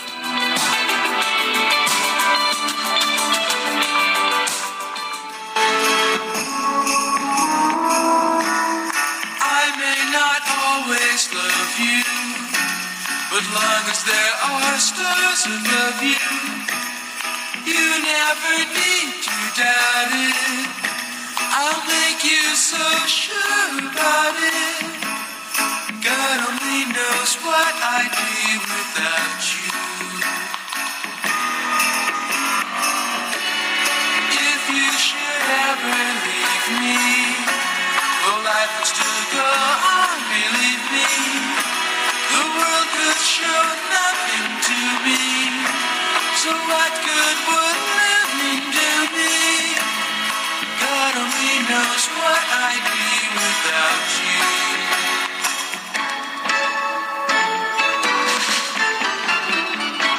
Estamos escuchando en estos momentos God Only Knows. Eh, solo Dios sabe lo que sería sin ti, es lo que nos dicen los Beach Boys en esta canción, que fue un gran triunfo musical, un gran éxito musical allá en los años 60. Desde 1966, esta canción de los Beach Boys. El álbum se llamaba Pet Sounds. Bueno, y vámonos a los mensajes. Sergio Lupita, gracias por su programa. Oigan, pero ¿por qué dicen tantas mentiras sus reporteros? Ya que mencionan víctimas por la onda de calor, fallas en hidroeléctricas y demás adveniencias eh, por esta onda de calor, pues en presidencia dicen que no ha habido afectación alguna. ¿A quién le creo? Manuel Blanco. Don Manuel Blanco, usted puede creerle a quien usted quiera, pero nosotros tenemos la información, verificamos nuestros datos, verificamos nuestras fuentes y le puedo decir, por ejemplo, en Oaxaca tengo este dato, se reportan ocho fallecimientos relacionados por golpe de calor por altas temperaturas. Ahí le va, ¿eh? No, no crea que nada más así nos sacamos el número de la manga. Son cinco personas en Tuxtepec, una en Villa de Tututepec, eh, de Melchor Ocampo, un individuo en El Oxotitlán de Flores Magón y un menor en Loma Bonita. Y también le puedo decir que no somos nosotros, sino el CENACE, el Centro Nacional de Control de Energía, el que ha declarado en estado operativo de alerta el sistema eléctrico nacional, que da una reserva de menos del 6%. Aunque dice el presidente que no pasa nada, ¿no? que esta es información de rutina. Pues no, no es información de rutina. Eh, el tener una reserva de menos del 6% significa que es muy probable que podamos tener en las próximas horas, en los próximos ah, días, en las próximas semanas, apagones importantes. Hoy tuvimos un apagón nosotros aquí esta Hace mañana, rato, sí. pero usualmente no es por esta falta de reservas, sino pues simple y sencillamente porque las instalaciones de la Comisión Federal de Electricidad están muy, muy viejas. Dice otra persona, mi nombre es Luis Trejo y quiero plantear la siguiente situación. Hace poco más de un mes, en la calle de Clavi Constantino, en la colonia Vallejo, se han asentado con casas de campaña varias familias en la vía pública, al parecer migrantes. Causan inconvenientes sociales de higiene y de salud. ¿Qué autoridad podría atender esta situación? Gracias, saludos. Eh, pues las ah, autoridades de la alcaldía de, de la alcaldía de Vallejo. Vallejo, ¿en qué alcaldía se encuentra? ¿O es las Gustavo Amadero. Gustavo Amadero, Ujú. pues son las autoridades de Gustavo Amadero. La vía pública no puede, no puede ser usada para eso. Si hay necesidad de, de tener en albergues a esta población migrante, pues es responsabilidad de las autoridades el ofrecerles albergue, pero no pueden simple y sencillamente asentarse en la vía pública. Eh, nos dice otra persona, buen día, tránsito lento, reducción de carriles, eje 3 sur Añil, a la altura de viaducto, a la escucha como todos los días, su amigo y servidor y reportero vial, Arturo Murrieta. Pues muchas gracias a nuestro reportero Arturo Murrieta por esta información para que usted tome nota. Son las 8 de la mañana con 37 minutos. Vamos con el Químico Guerra. El Químico Guerra. Con Sergio Sarmiento y Lupita Juárez. Y Químico Guerra, ¿qué nos tienes esta mañana? Adelante. que exactamente dentro de 20 minutos entre el solsticio de verano.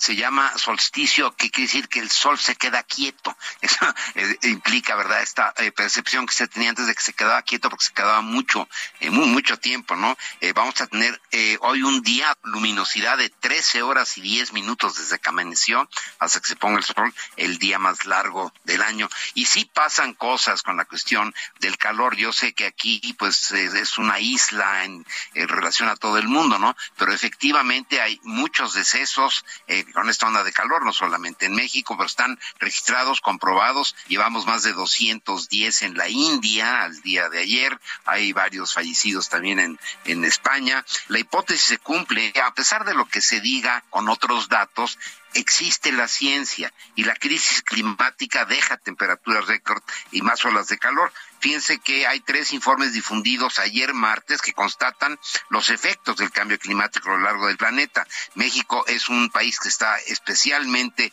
afectado según este informe, es el Servicio de Cambio Climático del programa Copérnicus de la Unión Europea, este informe. Eh, por ejemplo, Alemania supera su récord de calor en lo que va del mes de junio, ¿verdad? Estamos apenas al día 21, pero ya ha sido el junio más caliente en toda Alemania. No veo por qué podría haber en el planeta, Lupita, un país que se escapa, ¿verdad?, de todos estos patrones que se están registrando eh, con datos científicos, eh, el seguimiento de los datos de temperatura, déjenme decir. Es que somos únicos. Somos únicos y aquí no pasa nada y vamos no pasa nada. bien, ¿no? bueno, pero es que esa es la república de los otros datos, eso sí lo sabemos, ¿no? Entonces, eh, le da la vuelta a la onda de calor a México, ¿no? O sea, no, no, no, le, no le pega tan duro, pero de todas maneras sí tenemos un junio muy, muy caliente. Todavía no, para México no tenemos los datos hasta el día de hoy, pero sí de las primeras dos semanas han sido las primeras dos semanas del junio más cálido que se tiene registro en la República Mexicana. Esto debe ser una llamada de atención, Sergio Lupita, eh, sí estamos frente a un fenómeno que va a cambiar nuestras vidas, tenemos que modificar eh, políticas, hábitos, tenemos que entender, ¿verdad?, que no podemos ocultar bajo el tapete los problemas del cambio climático, porque ahí están, ¿verdad? Y la gente se muere y nos falta el agua y vamos a tener sequía y lo que comenté el día de ayer de las plantas, cómo están cambiando todo su sistema eh, genético, eh, los animales que se ven afectados, etcétera. Entonces, sí es el reto más grande que tiene la humanidad. Yo sé que los mexicanos nos vamos a salvar, ¿no? Cuando estén las cosas muy graves, aquí todo va a seguir como en Dinamarca. Ah, no, porque Dinamarca también tiene calor, qué barbaridad. Pero en unos cuantos minutos empieza el solsticio de verano, Sergio Lupita. Bueno, pues ah, habrá que festejarlo, ¿no? Muchas sociedades festejaban el solsticio de verano. Sí, sí tiene eh, una fiesta históricamente, digamos, culturalmente toda esa cuestión de que como que el sol se queda detenido y entonces tiene mucho que ver con la mitología y las creencias de las sociedades. Bueno, pues un fuerte abrazo, mi querido Químico Guerra. Igualmente para ti, Sergio Lupita. Muy buen solsticio, Lupita. Igualmente, igualmente, hay que celebrarlo. Bueno, la organización Signos Vitales presentó su reporte El Estado mexicano a revisión. Vamos a platicar con el doctor Enrique Cárdenas, a quien siempre saludamos con mucho gusto. Él es presidente de la organización Signos Vitales. Doctor, ¿cómo estás? Muy buenos días. Eh, Lupita, Sergio, qué gusto saludarlos. Muy bien, muchísimas gracias. Aquí presentando este nuevo reporte de signos vitales. Oye, cuéntanos, ¿qué dice? No es la primera vez que ustedes presentan un reporte, lo han hecho en diferentes rubros, eh, hay eh, rubros especializados, pero eh, en este informe, ¿qué es lo que ustedes han visto? ¿Cómo pues se ha desarrollado este tema del trabajo de los actores políticos o de los actores que conforman los poderes? ¿Todo el mundo está haciendo bien su chamba o están fallando? Bueno, pues ese es eh, el, objeto de este estudio, es precisamente mirar a los actores principales de, digamos, de la gobernanza del Estado mexicano.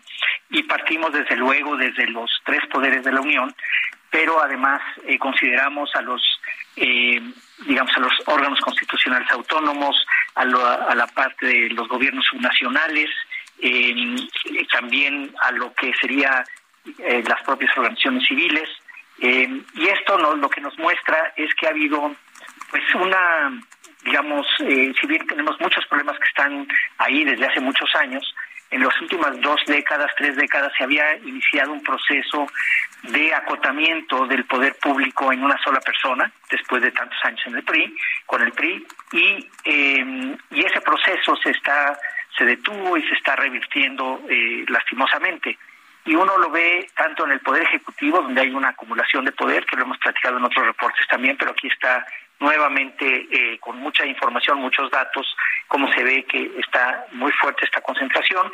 Por otro lado, el Poder Legislativo, que se había convertido en un contrapeso del poder ejecutivo, ahora eh, pues ya no lo ha sido, fuera de después del, eh, del 21, pues ha tenido mayor relevancia al haberle quitado la mayoría absoluta, digamos, calificada al partido y a sus aliados, al partido oficialista y sus aliados, y el Poder Judicial, pues con muchos vaivenes, con muchas amenazas que está teniendo, un trabajo, la verdad, que se mencionó difícil eh, con la presidencia del ministro Saldívar, en, un proceso que ya llevaba más de veintitantos años, en donde la Suprema Corte se iba consolidando gradualmente. Entonces, eh, al nivel de los tres poderes lo vemos así, y luego las amenazas, Lupita, Sergio, a lo que serían los otros eh, poderes importantes del Estado mexicano, nos enfocamos con el INE y con el INAI en particular para ese, esa revisión y también vemos cómo pues las amenazas y eh, agresiones, digamos, diríamos incluso eh, esta negativa de nombrar a, suficientes comisionados del INAI para que pueda funcionar. En fin, estamos viendo ese esa merma de capacidades del Estado que también se reflejan en una pobre política pública con resultados muy magros. Así se podría resumir quizás. Parecería que habíamos dejado atrás la república de un solo hombre o de un solo partido y teníamos cada vez más una república pluralista como pues como en los países democráticos. Eh, debemos preocuparnos por esta concentración del poder, por esta concentración de eh, incluso de facultades metaconstitucionales en manos del presidente. Sin duda, sin duda, Sergio, eh, me parece que eh, ha sido un retroceso importante que incluso lo han recogido diversos indicadores internacionales en donde ya México eh, en este índice de democracia del Economist pues ya está en el estado híbrido acercándose mucho a lo que sería un estado claramente autoritario y que es preocupante si es que nos preocupan las libertades, si si nos eh, si valoramos lo que es nuestra libertad de movimiento, nuestra libertad de, eh, de pensamiento, de expresión, de reunión, pues sí nos deberíamos estar preocupando por esta concentración excesiva de poder. Eh, y eso pues nos atañe a todos. Ahora también analizamos en el reporte, Sergio, a los partidos políticos y vemos que pues han también fallado para poder representar mejor a la ciudadanía.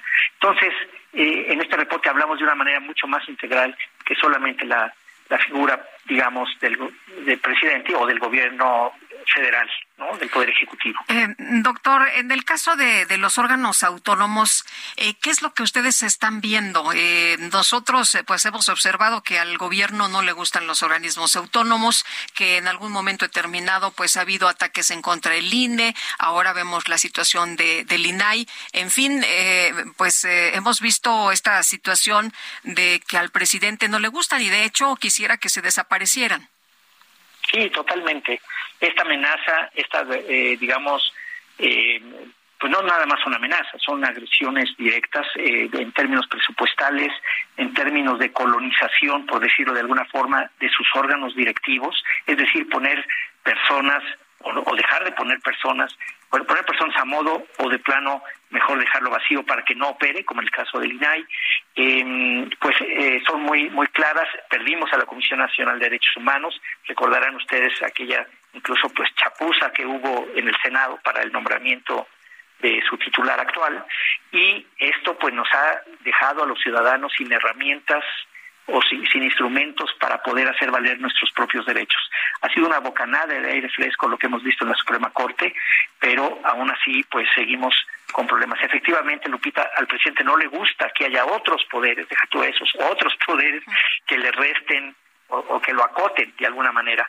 Y, y además, eh, pues no solamente se ve en la parte de gobernanza, también se ve en la parte eh, económica y ahora con cierta preocupación empezamos a tener alguna preocupación y la quiero compartir con ustedes sobre el INEGI, en donde, eh, pues como sabemos, están dejando de producir el INEGI información sobre, dejó de, de considerar como relevante eh, nacional a la, a la información sobre educación.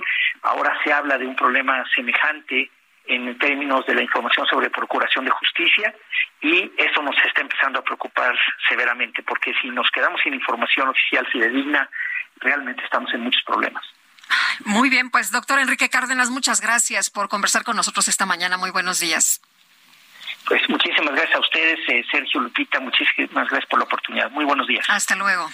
El presidente López Obrador anunció que esta semana va a firmar un acuerdo para que en las tortillerías del país solamente se puedan vender tortillas hechas con maíz blanco no transgénico. Y dijo también que se impondrían aranceles a la importación del maíz blanco transgénico.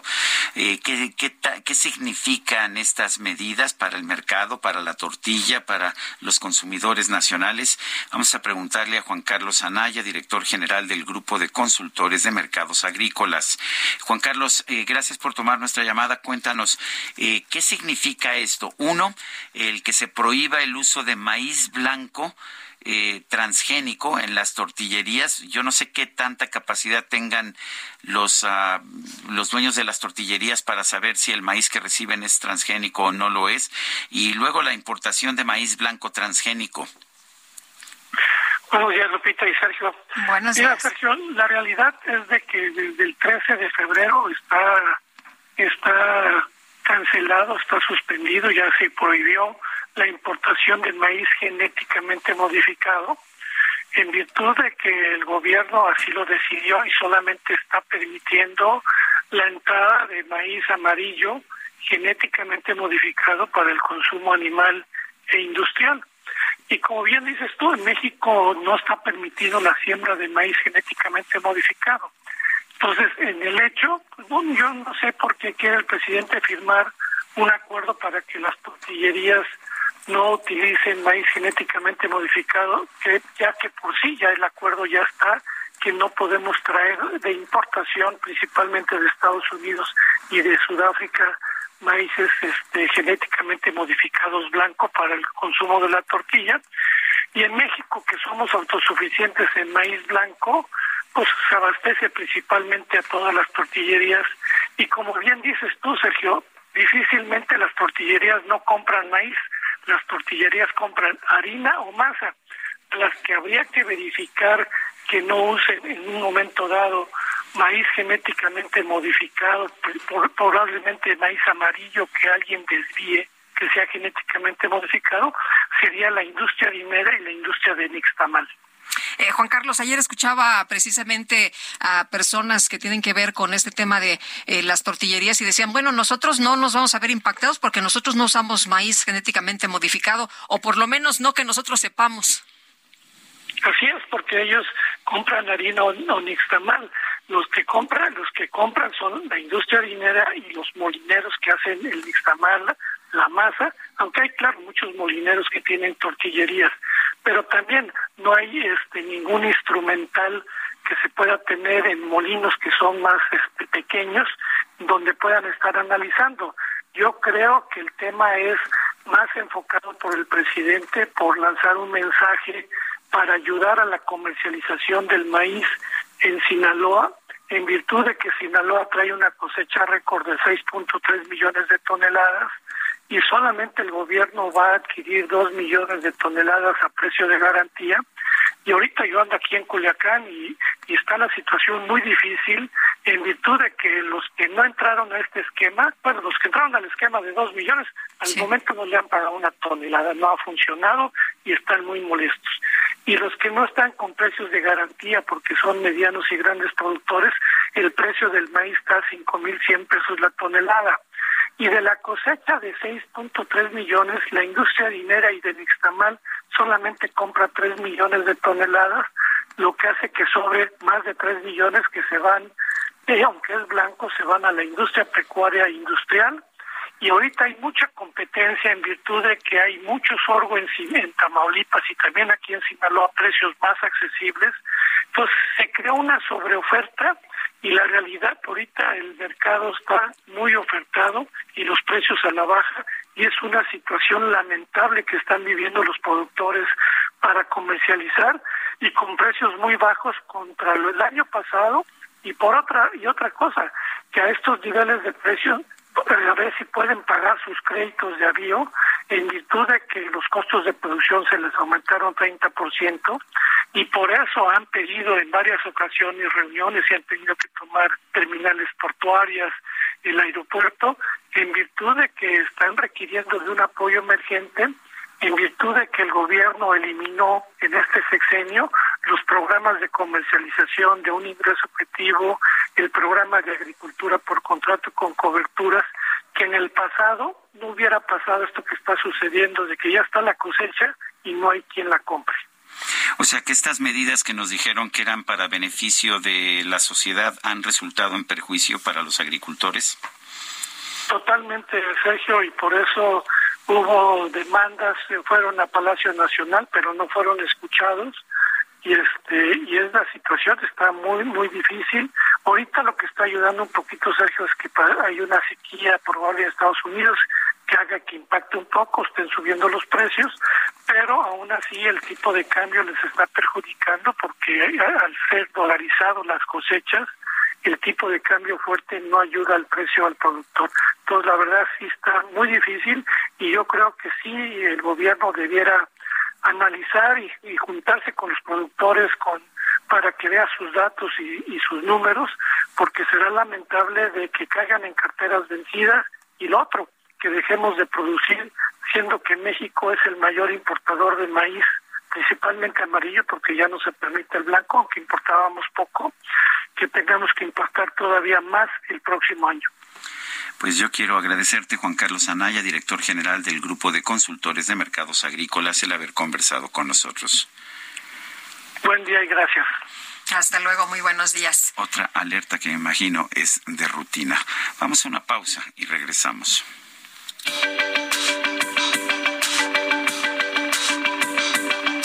Sergio Sarmiento y Lupita Juárez quieren conocer tu opinión, tus comentarios o simplemente envía un saludo para ser más cálida esta mañana.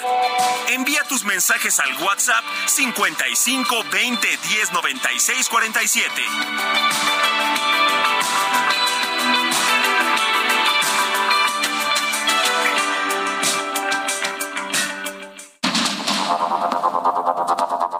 Con Sergio Sarmiento y Lupita Juárez por el Heraldo Radio.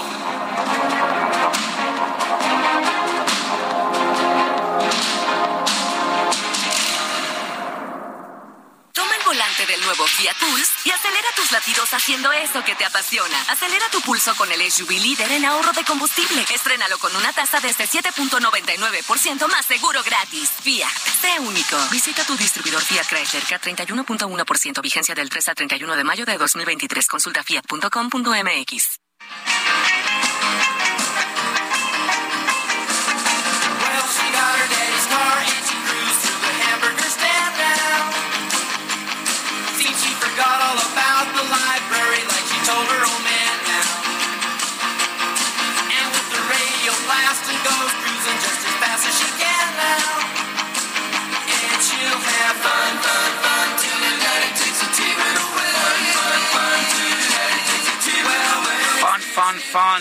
Diversión, diversión, diversión es lo que cantan los Beach Boys. Estamos escuchando a los Beach Boys porque ayer fue cumpleaños de Brian Wilson.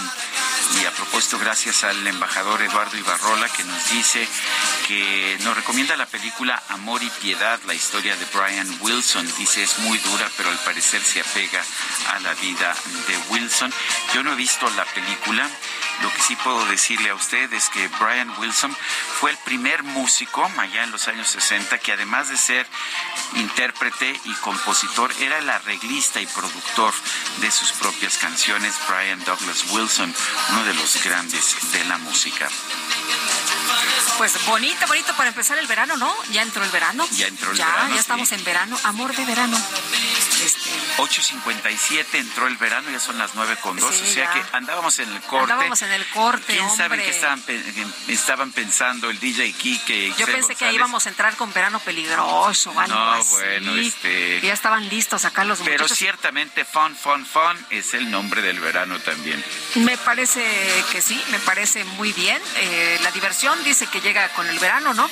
Bueno, vámonos a los mensajes. Nos dice una persona en el auditorio, buen día Sergio Lupita, qué triste es ver cómo nuestros gobernantes son cada vez peores personas. El Presi critica a todos los gobiernos anteriores, pero Morena no se queda atrás. Un saludo, nos dice Ángeles. Y le pregunté a Pablo Zárate, un especialista en cuestiones energéticas, sobre si las alertas que estamos viendo son de rutina. Y lo que me dice es lo siguiente, es cierto que las alertas del SENACE se han vuelto normales, entre comillas, en la operación del sistema. Cada año hay muchas. También es cierto que todos los sistemas están bajo mucho estrés. En Estados Unidos hay muchos sistemas regionales en condiciones críticas por la ola de calor, pero no dejan de ser una medida de vulnerabilidad del sistema eléctrico. Además, en México es único porque las condiciones se agravaron por el freno a las inversiones y en este contexto vale la pena analizar qué tan generalizada y recurrente va a ser esta alerta. Y nos dice otra persona, Sergio Lupita, buenos días, Guillermo Villarreal desde Monterrey. En Nuevo León, tan solo entre lunes y martes, 10 personas fallecieron por las altas temperaturas y los apagones están a la orden del día. Así que, pues, para que se den una idea de cómo estamos acá en Nuevo León. Gracias a don Guillermo Villarreal por este reporte. Y dice otra persona, eh, bueno, no, ya, ya habías mencionado eso. Vamos con otras cosas. Ángel Gutiérrez nos tiene información. Adelante, Ángel. Liverpool le da la bienvenida a BYD en Perisur. A partir del jueves 15 de junio, ven a conocer la nueva agencia de autos eléctricos BYD en el centro comercial Perisur. Ven y conoce los autos de nueva tecnología que Liverpool y BYD traen para ti. Contamos con showroom, crédito, servicio y estación de carga para tu BYD. Aparta desde 10% del costo y cotiza con tu crédito Liverpool y la mejor tasa. Si quieres conocerlo mejor, haz una prueba de manejo y enamórate de tu nuevo auto. Conoce todas las opciones de financiamiento que tenemos para ti. Planes desde 12 hasta 60 meses con crédito Liverpool. Más información en autos.liverpool.com.mx y directamente en la agencia BYD. Liverpool, Perisur. Bueno, y vámonos a los deportes, ¿no? Cuando son las nueve con cinco minutos, ya viene la microdeportiva. Permanece a la escucha. Me gustan los aviones, me gustas tú, me gusta. La microdeportiva. Ay, ajá. Me gusta la mañana, me gustas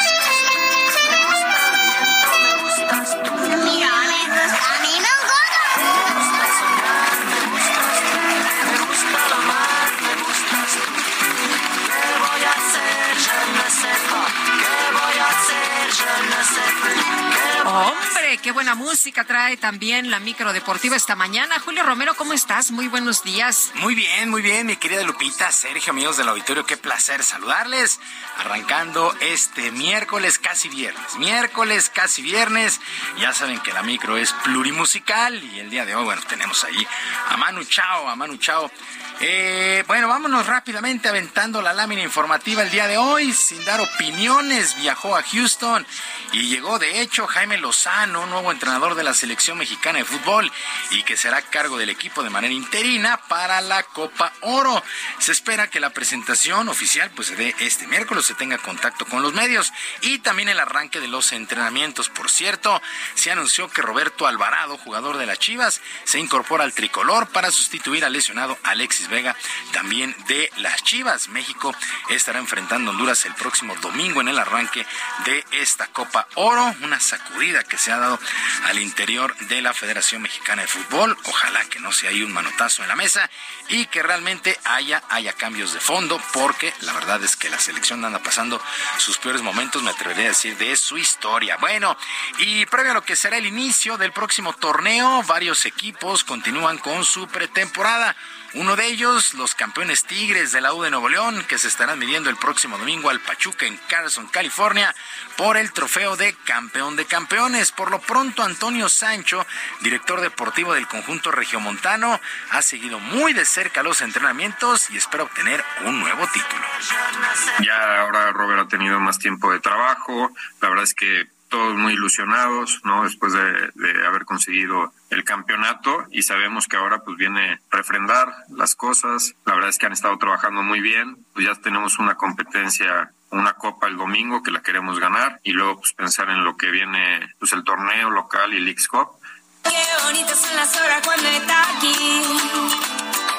Bueno, así las cosas con el campeón de campeones Pachuca contra los Tigres de la U de Nuevo León. Otros equipos que entraron en actividad, los Rayados del Monterrey, vencieron 1 por 0 a la América en duelo amistoso que se jugó en McAllen, Texas, en el famoso Tour Águila. Germán Berterame anotó el único tanto en este duelo que, por cierto, significó el debut del técnico Fernando Ortiz al frente de los Rayados, enfrentando a su ex equipo. Por su parte, el América ya tiene al brasileño Andrés Jardiné, que no estuvo en la banca, se quedó en un palco, así es que ya todos los equipos en la recta final de su preparación. El 30, el 30 de junio arranca el próximo torneo en el balompié local. Mientras tanto, dentro de la jornada 4 de las eliminatorias rumbo a la Euro del próximo año, en resultados que llamaron la atención el día de ayer, Portugal venció 1 por 0 a Islandia, lo que ha significado el juego 200 de Cristiano Ronaldo con su selección. Ahí recibió un homenaje y, por cierto, lo festejó con anotación al minuto 89, 200 juegos de Cristiano Ronaldo con su selección. Mientras que Austria venció 2 por 0 a Suecia, Noruega se impuso 3 por 1 a Chipre con dos goles de eh, Erling Haaland. Eh, era importantísimo el triunfo para Noruega porque estaba complicando ahí su calificación. Así es que Erling Haaland pues saca la mano, levanta la mano por el equipo de Noruega, mientras que Bélgica venció 3 por 0 a Estonia. Resultados que llamaron la atención, repito, jornada 4 de las eliminatorias rumbo a la Euro. Y la selección mexicana de béisbol continuó con sus entrenamientos en el estadio Alfredo Harp previo a lo que será su participación en los Juegos Centroamericanos y del Caribe en San Salvador. La novena tricolor abre hostilidades el próximo sábado, enfrentando a su similar de Cuba. El pitcher abridor será Wilmer Ríos. Por lo pronto, el manager Enrique Elche Reyes sabe que hay buenas posibilidades de lograr una medalla sin que esto signifique una obligación. El deporte, en, todo, en todos los deportes se gana y se pierde. Es cierto, la vara siempre, cada día se pone más alta. Ya está entre los mejores del mundo en el béisbol. Y eso quiere, quiere decir que tenemos que estar peleando la medalla de oro. Pero tanto como, como sentirnos presionados a ganar la medalla de oro, no. Si yo fuera Maradona, Bueno, pues el sábado, el sábado contra Cuba, Wilmer Ríos, que ha tenido una temporada extraordinaria, sobre todo en el Pacífico, estará abriendo este duelo. El día de ayer se ofreció conferencia de prensa. Bueno, también la selección mexicana de nado artístico comenzó a recibir sus becas de parte de la CONADE, luego de que se las retiraran desde el pasado mes de enero. Después de ganar la demanda al organismo federal, Luis Jiménez, abogado del caso, informó que ya este martes las deportistas y sus entrenadores han recibido el pago correspondiente al mes de junio y pelearán ahora el pago retroactivo, pues desde que se tomó la medida. Hace un par de semanas, el juez de distrito en materia administrativa, Agustín Tello, falló en favor de las nadadoras y obligó a la CONADE a reactivar la ayuda económica. Así es que una buena y una mala. La buena es que ya se les pagó su beca. La mala es que pues todavía les deben desde enero entre 7 mil y 21 mil 500 pesos son las becas que reciben estas deportistas. Pues la CONADE a acatar las órdenes. Y en el tradicional martes de café, el Consejo Mundial de Boxeo rindió un homenaje al ex campeón mundial, el español Javier Elince Castillero, quien es considerado el mejor púgil en la historia de su país tras 21 años de actividad.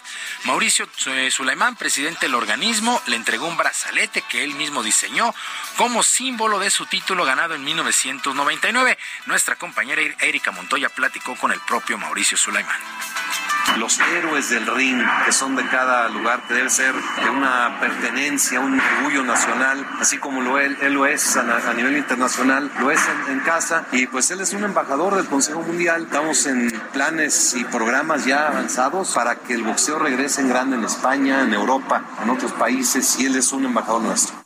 Me llaman el desaparecido cuando los martes de café del Consejo Mundial y Mauricio Suleiman rindiendo este reconocimiento a Javier Elince Castillero, boxeador español. Y ya para finalizar, la mexicana Alexa Grazzo ha sido reconocida como la mejor peleadora libra por libra de la famosa empresa de artes marciales mixtas, la UFC. La tapatía de 29 años tiene una marca profesional de 16 ganados y 3 derrotas y se convirtió en la primera compatriota en aparecer en lo más alto del ranking, no nada más en peso mosca, sino en todo el circuito. Así es que Alexa Grasso, la mejor peleadora para la UFC. Sergio Lupita, amigos del auditorio, la información deportiva este miércoles, que es un extraordinario día. Les recuerdo nuestras vías de comunicación. En Twitter estoy en arroba jromerohb, en arroba jromerohb, además de nuestro canal de YouTube, El Barrio Deportivo, El Barrio Deportivo en YouTube de lunes a viernes a las 7 de la noche. Que tengan todos un extraordinario y caluroso Muchas gracias, mi querido Julio. Buenos días. Buenos días. Son las 9 de la mañana con 13 minutos y vámonos a un resumen de la información. El presidente López Obrador rechazó que las personas que participan en el proceso interno de Morena para definir al coordinador de defensa de la transformación dice que pues que no, que no están violando las leyes electorales. No creo que haya ningún problema, porque ya todos los partidos, estaba yo viendo que el bloque conservador, aunque lo anunciaron desde hace más de un mes, ya van a presentar sus reglas para elegir a su representante. Y ellos abiertamente hablan de elegir a candidato. En el caso de Morena es la elección de quien va a ser el coordinador para la defensa de la transformación que se ha iniciado, a quien le voy a entregar la estafeta. Bueno, a quien le voy a entregar la estafeta, ¿qué tal? ya da por ya da que por no le ganado. llames candidato ya se resuelve todo. sí. Eso está muy bien. Pero además ya da vencedor, ¿no? Y toda la cosa. A incluso le en la voy a- presidencial. A, quien le voy a entregar la estafeta. O sea, ya, ya está no solamente pues definido que él que él va a ser el candidato, sino también definido que él va a ganar la elección presidencial. Bueno. que él o ella va a ganar, ganar la Así elección es, presidencial. es lo que acabamos de escuchar. Digo, si no escuchamos mal, eso fue lo que, lo que dijo. El presidente confirmó que el primero de julio, mientras tanto, pues va a realizar un mitin en el Zócalo Capitalino. ¿Y por qué? ¿Por qué tanta fiesta? Bueno, pues porque quiere conmemorar el quinto aniversario de su triunfo electoral. Pidió a las eh, llamadas corcholatas no usar este evento para hacer campaña. que eviten de llevar porras a favor de los que están participando para ser coordinadores de la transformación, que eh, ni vayan a aplaudir ahí a sus favoritos, ni a faltarles el respeto a nadie. Esto es conmemorar el triunfo de la transformación de México, que es la historia de este país. Están invitados todos, nada más que cero politiquería. Bueno, no le vayan ahí a aguadar la fiesta al presidente y ahí está la instrucción para aquellos que quieran ir. El gobernador electo de Coahuila, Manolo Jiménez Salinas, comenzó este martes su gira de agradecimiento por todas las regiones del estado. Informó que ya va a comenzar a trabajar en el proceso de entrega-recepción. Una jueza de los Estados Unidos fijó para el 14 de agosto el comienzo de juicio en contra del expresidente Donald Trump por mal manejo de documentos clasificados y obstrucción a la justicia. Este martes se registró un grave incendio en una prisión para mujeres de Honduras. Fue ocasionado por una ri- riña entre pandillas. Las autoridades confirmaron un saldo de por lo menos, escuche usted, 41 personas muertas. Y el gobierno de la India informó que ya suman por lo menos 170 muertes relacionadas con la ola de calor que afecta a ese país. Reconozco, Señor, que soy culpable. Sé que fui. Ya ni la muelan, oye. Sí, ya no hay respeto, ¿verdad? Ya ni la... Bueno, pues mira, resulta que el Departamento del Trabajo de los Estados Unidos abrió una investigación contra una cadena de taquerías de Sacramento, en California. Esta cadena ofrecía a sus empleados el acompañamiento de un sacerdote para que confesaran sus pecados laborales como llegar tarde, robar o hacer cosas contra sus jefes. La dependencia descubrió que el supuesto sacerdote era otro empleado y que los dueños del negocio utilizaban este engaño para sancionar a los trabajadores con mal comportamiento. Porque soy un pecador,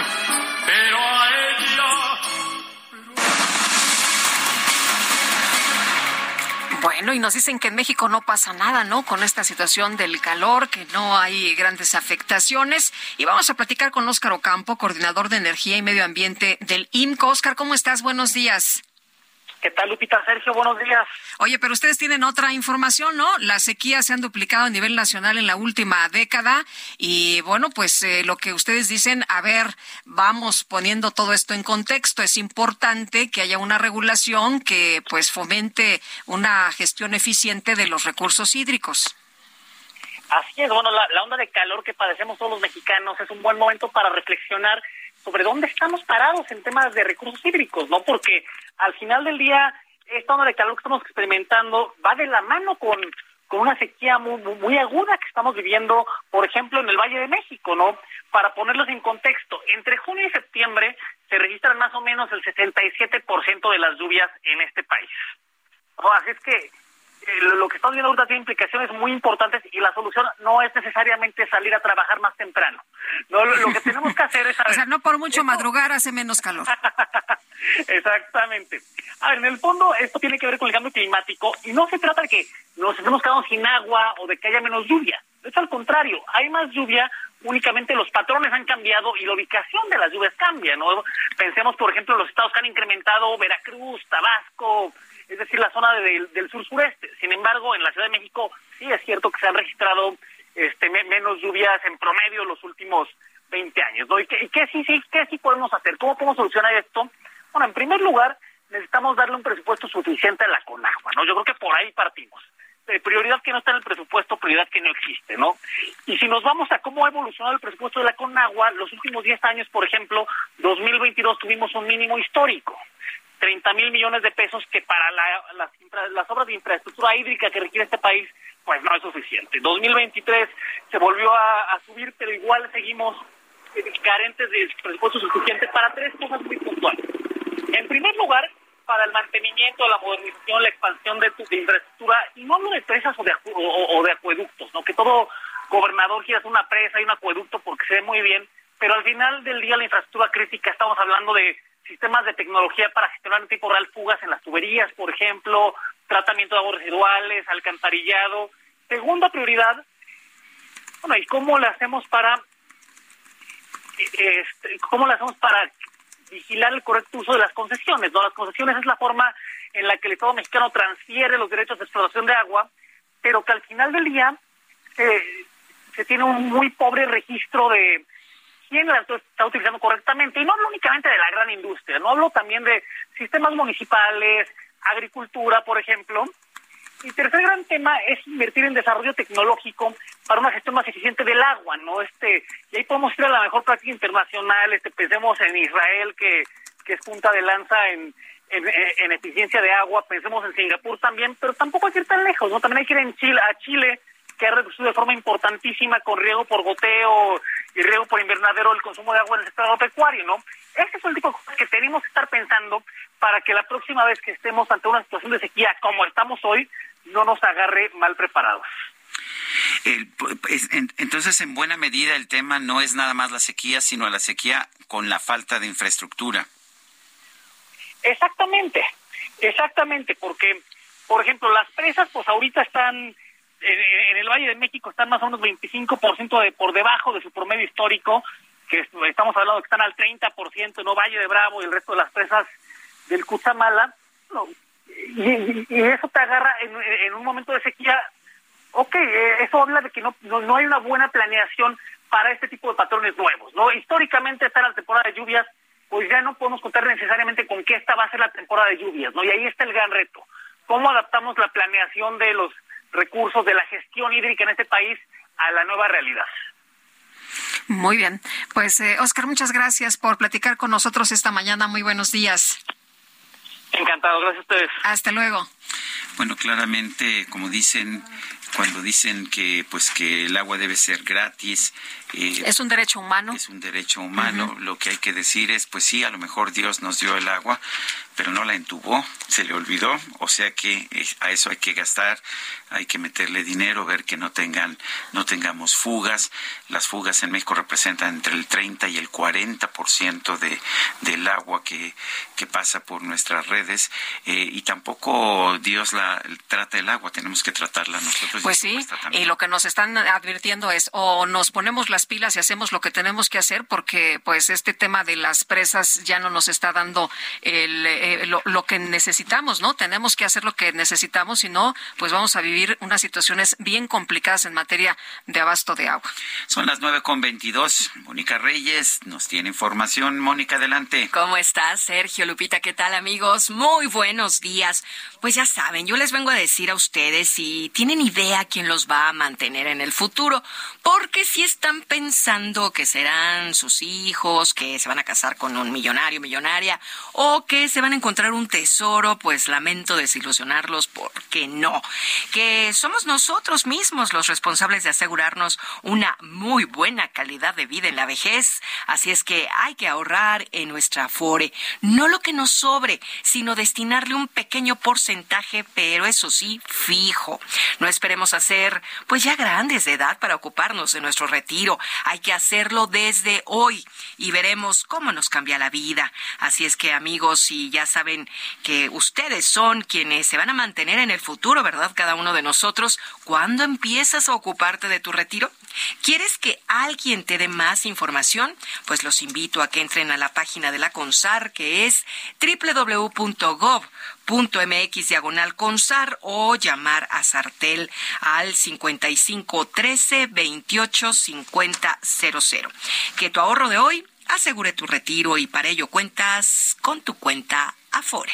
Gracias. Gracias a ti, Mónica Reyes. Son las nueve de la mañana con 24 minutos. Nuestro número para que nos mande mensajitos de WhatsApp es el 55 2010 96 47. Vamos a una pausa y regresamos.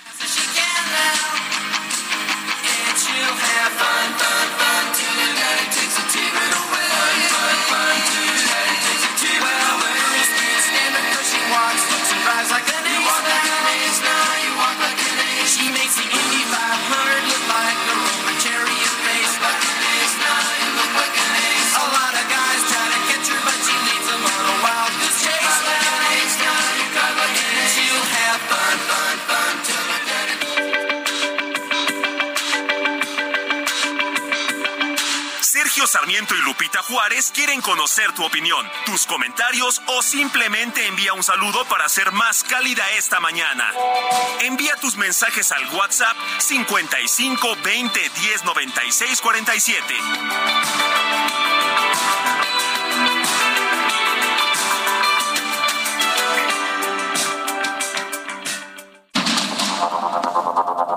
Continuamos con Sergio Sarmiento y Lupita Juárez por el Heraldo Radio.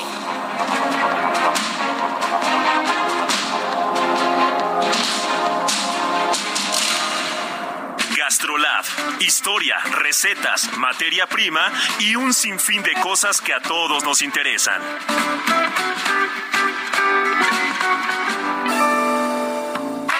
Hola amigos del Heraldo Radio, soy el chef Israel Arechiga de Gastrolab, que la tinga es uno de los platos mexicanos tradicionales que tanto disfrutamos. Pero en esta ocasión, ¿en dónde más? Si no es en gastrolabweb.com, donde encontré una variante, pero con atún. Así que pongan atención porque la receta es muy particular, pero no tiene tantos ingredientes.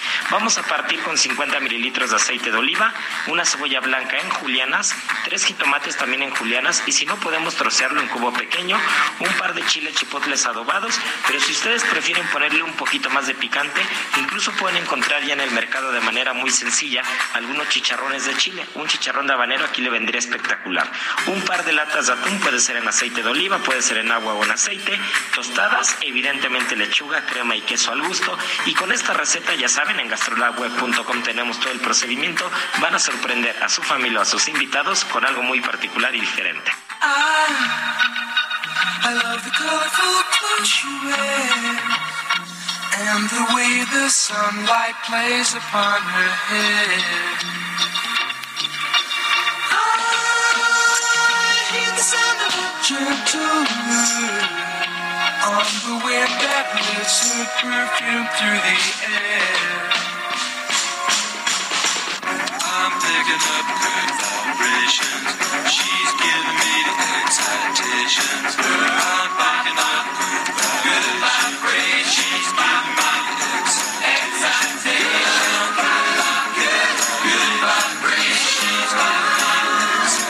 Good Vibrations, buenas vibraciones. Estamos festejando, celebrando, recordando la música de los Beach Boys. Brian Wilson, quien nació el 20 de junio de 1942, tuvo en total cerca de dos docenas de éxitos en el Top 40 de los Estados Unidos. Y en 1966, sin duda, uno de sus mayores éxitos fue este, Good Vibrations, buenas vibraciones.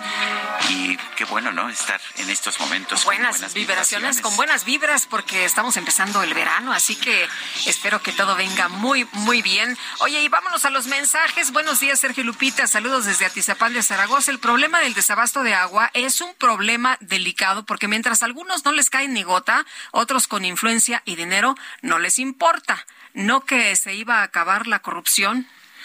Bueno, y dice otra persona, excelente día en el tema del agua, reporté una fuga y me dijeron que si en 20 días no vienen, pues que regrese a levantar otro reporte. Ya tengo 10 días esperando, firma Tere. Imagínate cuánta agua se ha desperdiciado. Bueno, hola, buenos días, Salvador Serrano, su servidor y Radio Escucha. Ya veo que en las tortillerías de la Ciudad de México la tortilla es amarilla. Gracias. Bueno, eh, de última hora, el presidente López Obrador anunció que Rafael Marín Mollinedo deja la Agencia Nacional de Aduanas de México para ser embajador ante la Organización Mundial de Comercio que creo que no tiene ninguna experiencia en el tema del comercio internacional, pero en fin, en su lugar va a llegar el general de división retirado André Georges Fouillon. ¿Y qué te puedo decir? ¿Cuántos? cuántos Cero y van cuatro. Cero y van cuatro, sí. Cuatro directores, Cuatro directores. de aduanas. Qué bueno que, que las cosas están funcionando allá en aduanas. Bueno, hay quien tiene otros datos, ¿no? Y dice que no se ha terminado la corrupción, pero bueno, pues eh, ese es otro asunto. Eh, ¿Qué hora es? Son las nueve con treinta y cuatro minutos. Y Vámonos con Mónica Reyes. Mónica, ¿cómo nueva estás? cuenta, ¿cómo están? Pues ya entrando el verano, hoy es miércoles, mitad de semana, qué rápido se va el tiempo. Y bueno, pues les vengo a decir a todos los amigos del Heraldo que si ya están listos para esta temporada de lluvia y que esta temporada pues no nos agarre desprevenidos, hay que aprovechar la gran venta Imper de Comex, así es que compra con tu tarjeta de crédito Citibanamex y obtén hasta 30% de descuento en impermeabilizantes y en aislantes térmicos. Además, nueve meses sin intereses en compras mínimas de cinco mil pesos. ¿Qué esperas para disfrutar esta promoción? La vigencia es del 24 de abril al 9 de julio del 2023. Las condiciones en citibanamex.com diagonal promociones. CAT promedio 83.4% sin IVA. Calculado el 17 de marzo del 23 y vigente al 17 de septiembre de este 2023. Regreso con ustedes. Muchas gracias. Muchas gracias, Mónica. Muy buenos días. Bueno, el juez de control que está llevando el caso de Ciro Gómez Leiva, el atentado en contra de Ciro Gómez Leiva, periodista, conductor también de radio y televisión, este juez de control negó la solicitud de la Fiscalía Capitalina para aplazar durante dos meses más la investigación complementaria en el proceso que se sigue por el intento de homicidio del que fue víctima. En la audiencia de este martes en el reclusorio norte, el Ministerio Público pidió esta prórroga después de que vencieran los cuatro meses que había fijado el juez el pasado 18 de febrero, cuando vinculó a proceso a 12 de los 13 detenidos en este caso. Eh, la Fiscalía, el Ministerio Público argumentó que necesitaba ese tiempo porque faltaban resultados de peritajes de criminología y psicología, así como datos de prueba para integrar a la campaña carpeta de investigación. La defensa de los imputados se negó a la prórroga, mientras que el juez determinó que el Ministerio Público no fundamentó el aplazamiento, por lo que negó la solicitud para ampliar el plazo para la investigación complementaria. Esto significa que la Fiscalía Capitalina tiene un plazo de ya nada más 15 días para presentar la formulación de imputación en contra de los acusados de homicidio en grado de tentativa en agravio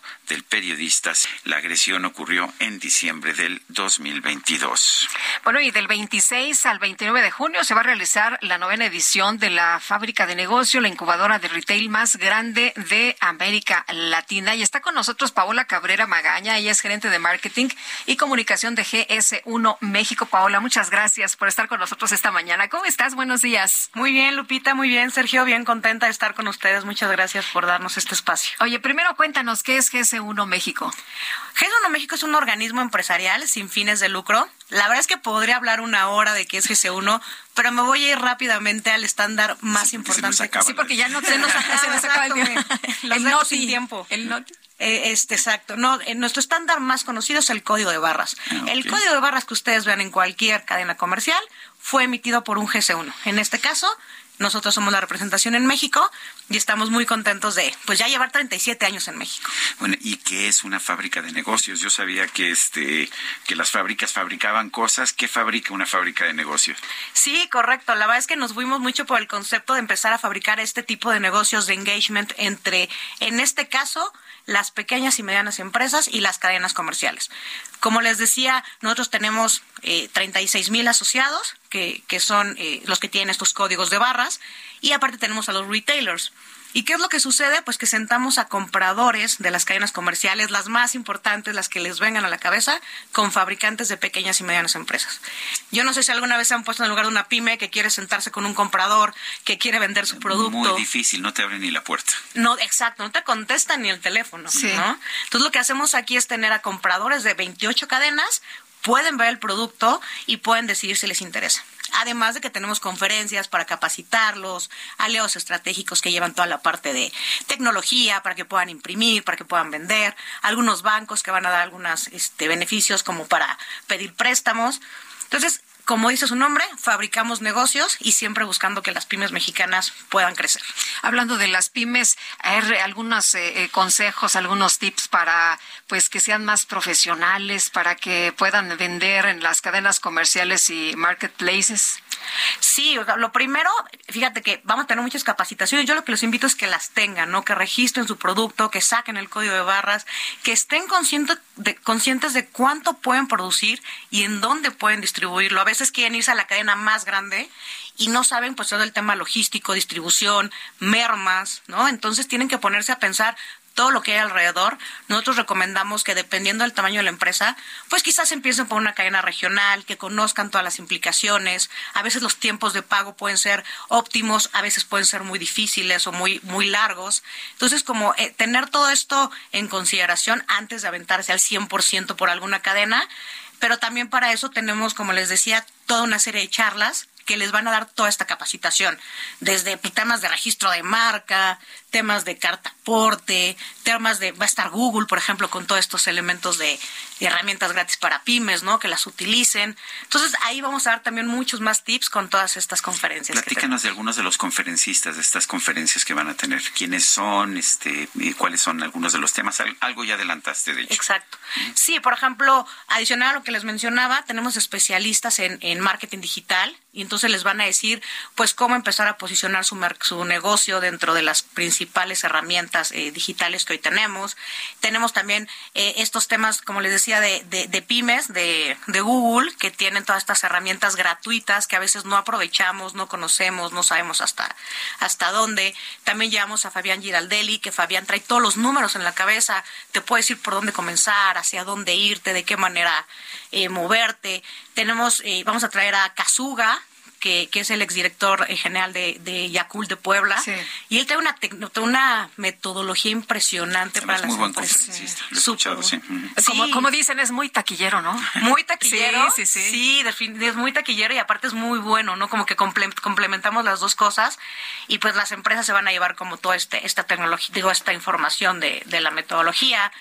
Tenemos tips para vender en las cadenas comerciales que lo va a dar Deloitte, ¿no? Entonces, pues les va a decir un poquito lo que les decía, ¿no? Que no te coman las mermas, que no te coma todo este tema de la logística, considerar, tomar en cuenta, por ahí tenemos un tema de matemáticas para pymes dentro de este mismo este ejercicio, porque también cómo calculas el precio, ¿no? ¿Cómo vas a saber este en cuánto dejarle o no tu producto? Porque tienes que tomar en consideración muchas otras cosas. Sí. este, la Secretaría Oye, de Economía. ¿Y, y cómo, cómo se contactan las personas interesadas? ¿Qué es lo que tienen que hacer para poder participar? Bueno, se tienen que meter a fabricadenegocio.com sin Negocio, S. Exacto. negocio. Porque mucha gente le negocios. Sí, sí, sí, lo das por hecho, sí. Exacto, es fabricadenegocio.com. Eh, lo pueden buscar en cualquier, incluso buscador, fábrica de negocio, y los lleva. El evento es sin costo, eso también es bien importante. Sí, para tener una cita con las cadenas comerciales es importante que tengan un código de barras y que sean asociados a S1, porque un retail jamás te va a comprar un producto si no tiene un código de barras. No es la puerta de entrada. No pueden, este, incluso no pueden manejar los inventarios. ¿no? Exacto. O sea, ni siquiera pueden ni manejarlos, ni pueden pasar por el punto de venta. O sea, entonces eso es importante. Pero todas las capacitaciones, todo el tema de las conferencias, incluso el conocer todos los aliados estratégicos que están ahí a los bancos, puede entrar cualquier persona sin costo. Y sí, como decía Lupita, es del 26 al 29, es la próxima semana, ya estamos a, a nada, pero pues me encantaría que la gente realmente lo aproveche. Pocos eventos se hacen sin costo, pocos eventos tan dirigidos a las empresas mexicanas y pues por eso estamos aquí, ¿no? Para que la gente lo conozca, se entere y pues qué mejor que en un foro como este. Muchísimas gracias, Paola Cabrera Magaña, por haber estado con nosotros. Muy buenos días. Igualmente, gracias a los Hasta dos. luego. Bueno, son las nueve de la mañana con 43 minutos. Se confirma la muerte de María León, la exalcaldesa de Sinaloa. Ella falleció en un accidente ayer en Los Mochis. Eh, dicen algunos rumores que aparentemente habría sido levantada pero la versión no ha sido confirmada. María León Rubio fue alcaldesa, eh, fue alcaldesa, perdió la vida en un canalazo, eso es como lo describen allá las autoridades, ocurrido la mañana del martes en el canal lateral 18 de Los Mochis. Durante la tarde del martes, cuando se confirmó la identidad de esta mujer, eh, pues ah, se dio a conocer también que León Rubio fue la primera mujer en lograr la presidencia municipal para el PRI en Los Mochis, un municipio enclavado en la serranía de Sinaloa. Bueno, y por otra parte, hoy a las 10 de la mañana se va a realizar la audiencia de la jueza Angélica Sánchez. Eh, estamos eh, atentos y Juan David Castilla, tienes más información. Cuéntanos qué tal. Muy buenos días. Muy buenos días, Lupita. Sergio, los saludo con gusto desde Veracruz. Efectivamente, estamos afuera del penal de Pacho Viejo, en el municipio de Coatepec, muy cerca de la ciudad de Jalapa, la capital del estado de Veracruz, donde está programada una audiencia a las 10 de la mañana para eh, ser presentada la jueza Angélica Sánchez Hernández, un caso que se ha hecho polémico a nivel nacional, debido a que fue detenida por segunda vez, la más reciente, en eh, la Ciudad de México el pasado 16 de junio por los presuntos delitos de tráfico de influencias y contra la fe pública. Decirles que hasta este momento se observa poco movimiento afuera del penal de Pacho Viejo, este ubicado a unos 10 kilómetros de la capital veracruzana. Recordar que el gobernador de Veracruz, Gustavo García Jiménez, ha acusado públicamente a la jueza de haber presionado a autoridades del Tribunal de Coahuila falsificando datos para que pusieran en libertad a Itielene, señalado de varios asesinatos, entre ellos el del diputado priista Juan Carlos Molina. Ingrid Gómez, hija de la jueza, ha declarado que Itielene logró un amparo y su madre lo liberó, dando cumplimiento a dicha determinación por parte de la autoridad judicial federal. Sin embargo, el mandatario de Veracruz insiste en que la jueza se condujo de manera inapropiada en el caso y por ello debe ser investigada. Este miércoles conoceremos cuál será la situación jurídica de la jueza Angélica Sánchez y pues esperemos que no demore mucho esta audiencia. Va a ser a puerta cerrada, no se permitió el acceso de los medios de comunicación, sin embargo vamos a estar pendientes para ver qué, qué sucede, Sergio Lupita. Muy bien, pues estamos atentos entonces. Juan David, muchas gracias. Muy buenos días. Excelente día, hasta luego. Bueno, una mala señal que, que el juicio, que esta audiencia sea a puertas cerradas. Eh, lo que nos dice la Constitución es que los públicos deben ser, los, los juicios deben ser públicos, las investigaciones privadas, por supuesto, pero si no hay si no si la gente a la gente no se le permite conocer las pruebas conocer cuáles son las imputaciones conocer la, la defensa pues difícilmente vas a poder uh, encontrar una injusticia cuando ésta tenga lugar en fin me parece muy mala señal que se cierren las puertas de un juicio de esta importancia. Son las nueve con cuarenta y seis minutos. El secretario general de la OEA, Luis Almagro, eh, reivindicó la vigencia del organismo panamericano en su quincuagésima tercera asamblea general.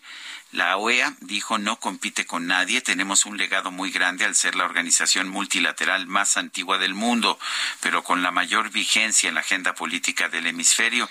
Esto dijo en la rueda de prensa inaugural de la Asamblea Luisa Almagro. La Asamblea se, celebra en Washington desde hoy miércoles hasta el próximo viernes.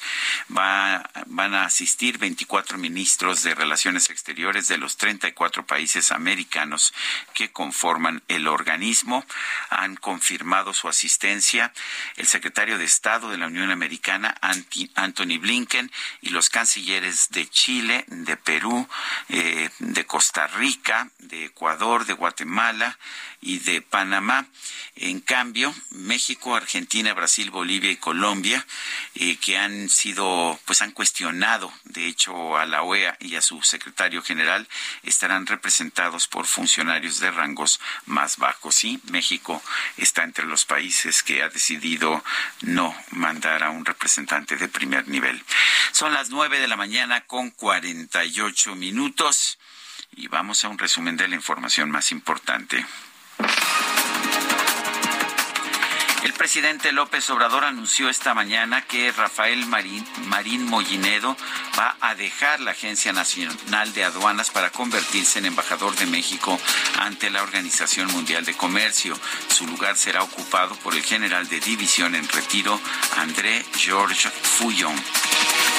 Bueno, y por otro lado, López Obrador aseguró que no hay ningún problema en el sistema eléctrico del país, a pesar de que el Centro Nacional de Control de Energía, SENACE, declaró un estado operativo de alerta. Ajá, pero ¿qué, le respondería al, al SENACE? Que no hay ningún problema, que este, ellos lo saben. O sea, nosotros somos los primeros pues, eh, interesados en saber lo que está sucediendo, porque Imagínense que hay apagones, además de que es nuestra responsabilidad que no falte la energía eléctrica, pues yo les digo, no hay problema. ¿El SENACE? Es mm, de rutina de rutina, aunque, aunque se ha vuelto común, pero este estado operativo de alerta se dispara cuando se llega a un nivel de reserva eh, pequeño y estamos por debajo del 6%. El presidente también denunció que los medios de comunicación tienen una tendencia amarillista al informar sobre las muertes relacionadas con la ola de calor que afecta a nuestro país. La Secretaría de Salud, 8 en junio, que es el mes de más calor, este, cuando empezamos. Uno. O sea, ocho en todo el año. ¿Eh? Ocho en todo el año. Ocho en todo el año. Pero miren lo que pasó el año pasado y en el 20. En el 20, 37 fallecidos por golpes de calor. Bueno, de acuerdo a las estadísticas de salud. 33, 42, estos son los casos registrados y estos son los fallecidos. Entonces, sí hay una tendencia amarillista, alarmista, con propósitos politiqueros. Bueno, la Guardia Costera de los Estados Unidos detectó ruidos bajo el agua en el área donde desapareció el sumergible que trasladaba a turistas para explorar los restos del Titanic. Eh, del Titanic se estima que los tripulantes tienen oxígeno para menos de 24 horas. El primer ministro de Ucrania, Denis Shmigal, estimó en 1.500 millones de dólares los daños ambientales ocasionados por las fuerzas rusas con la destrucción de la presa de Kayovka. El gobierno de Rusia declaró como indeseable el Fondo Mundial para la Naturaleza con el objetivo de prohibir las actividades de ese organismo ecologista en su territorio. Y en redes sociales, en redes sociales se dio a conocer la historia de un hombre de Bélgica llamado David Berten, de 45 años. Amigos y enemigos. Resulta que se sentía cansado de que sus familiares estaban muy distanciados y nunca lo invitaban a sus reuniones, así que decidió darles una lección y fingió su propia muerte. Organizó el funeral para después sorprender a todos en el entierro llegando en un helicóptero. Pero a pesar de que muchos internautas aplaudieron la lección, otros aseguran que su familia va a seguir sin invitarlo a las fiestas.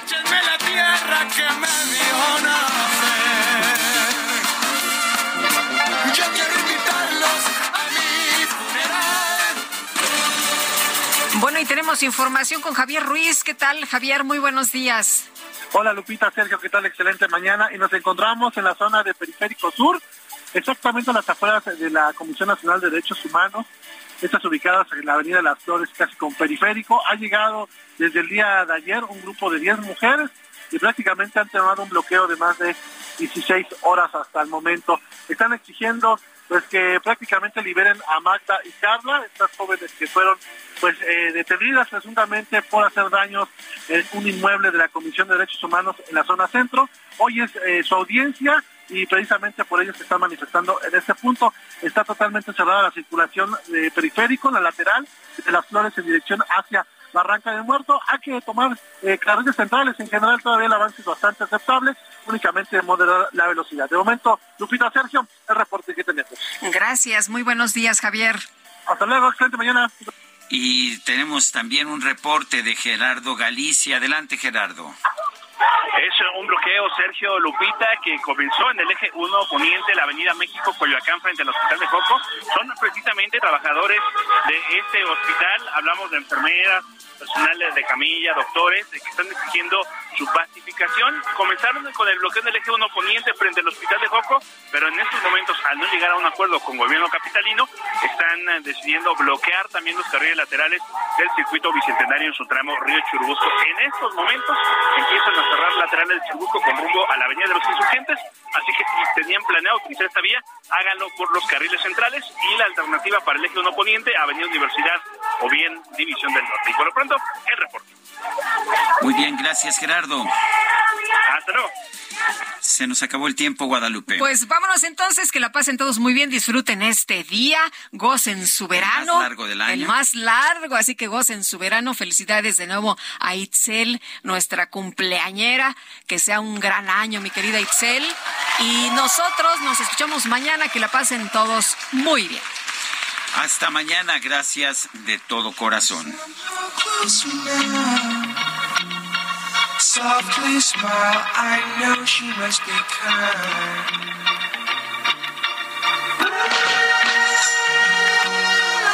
In her eyes, she goes with me to a blossom room.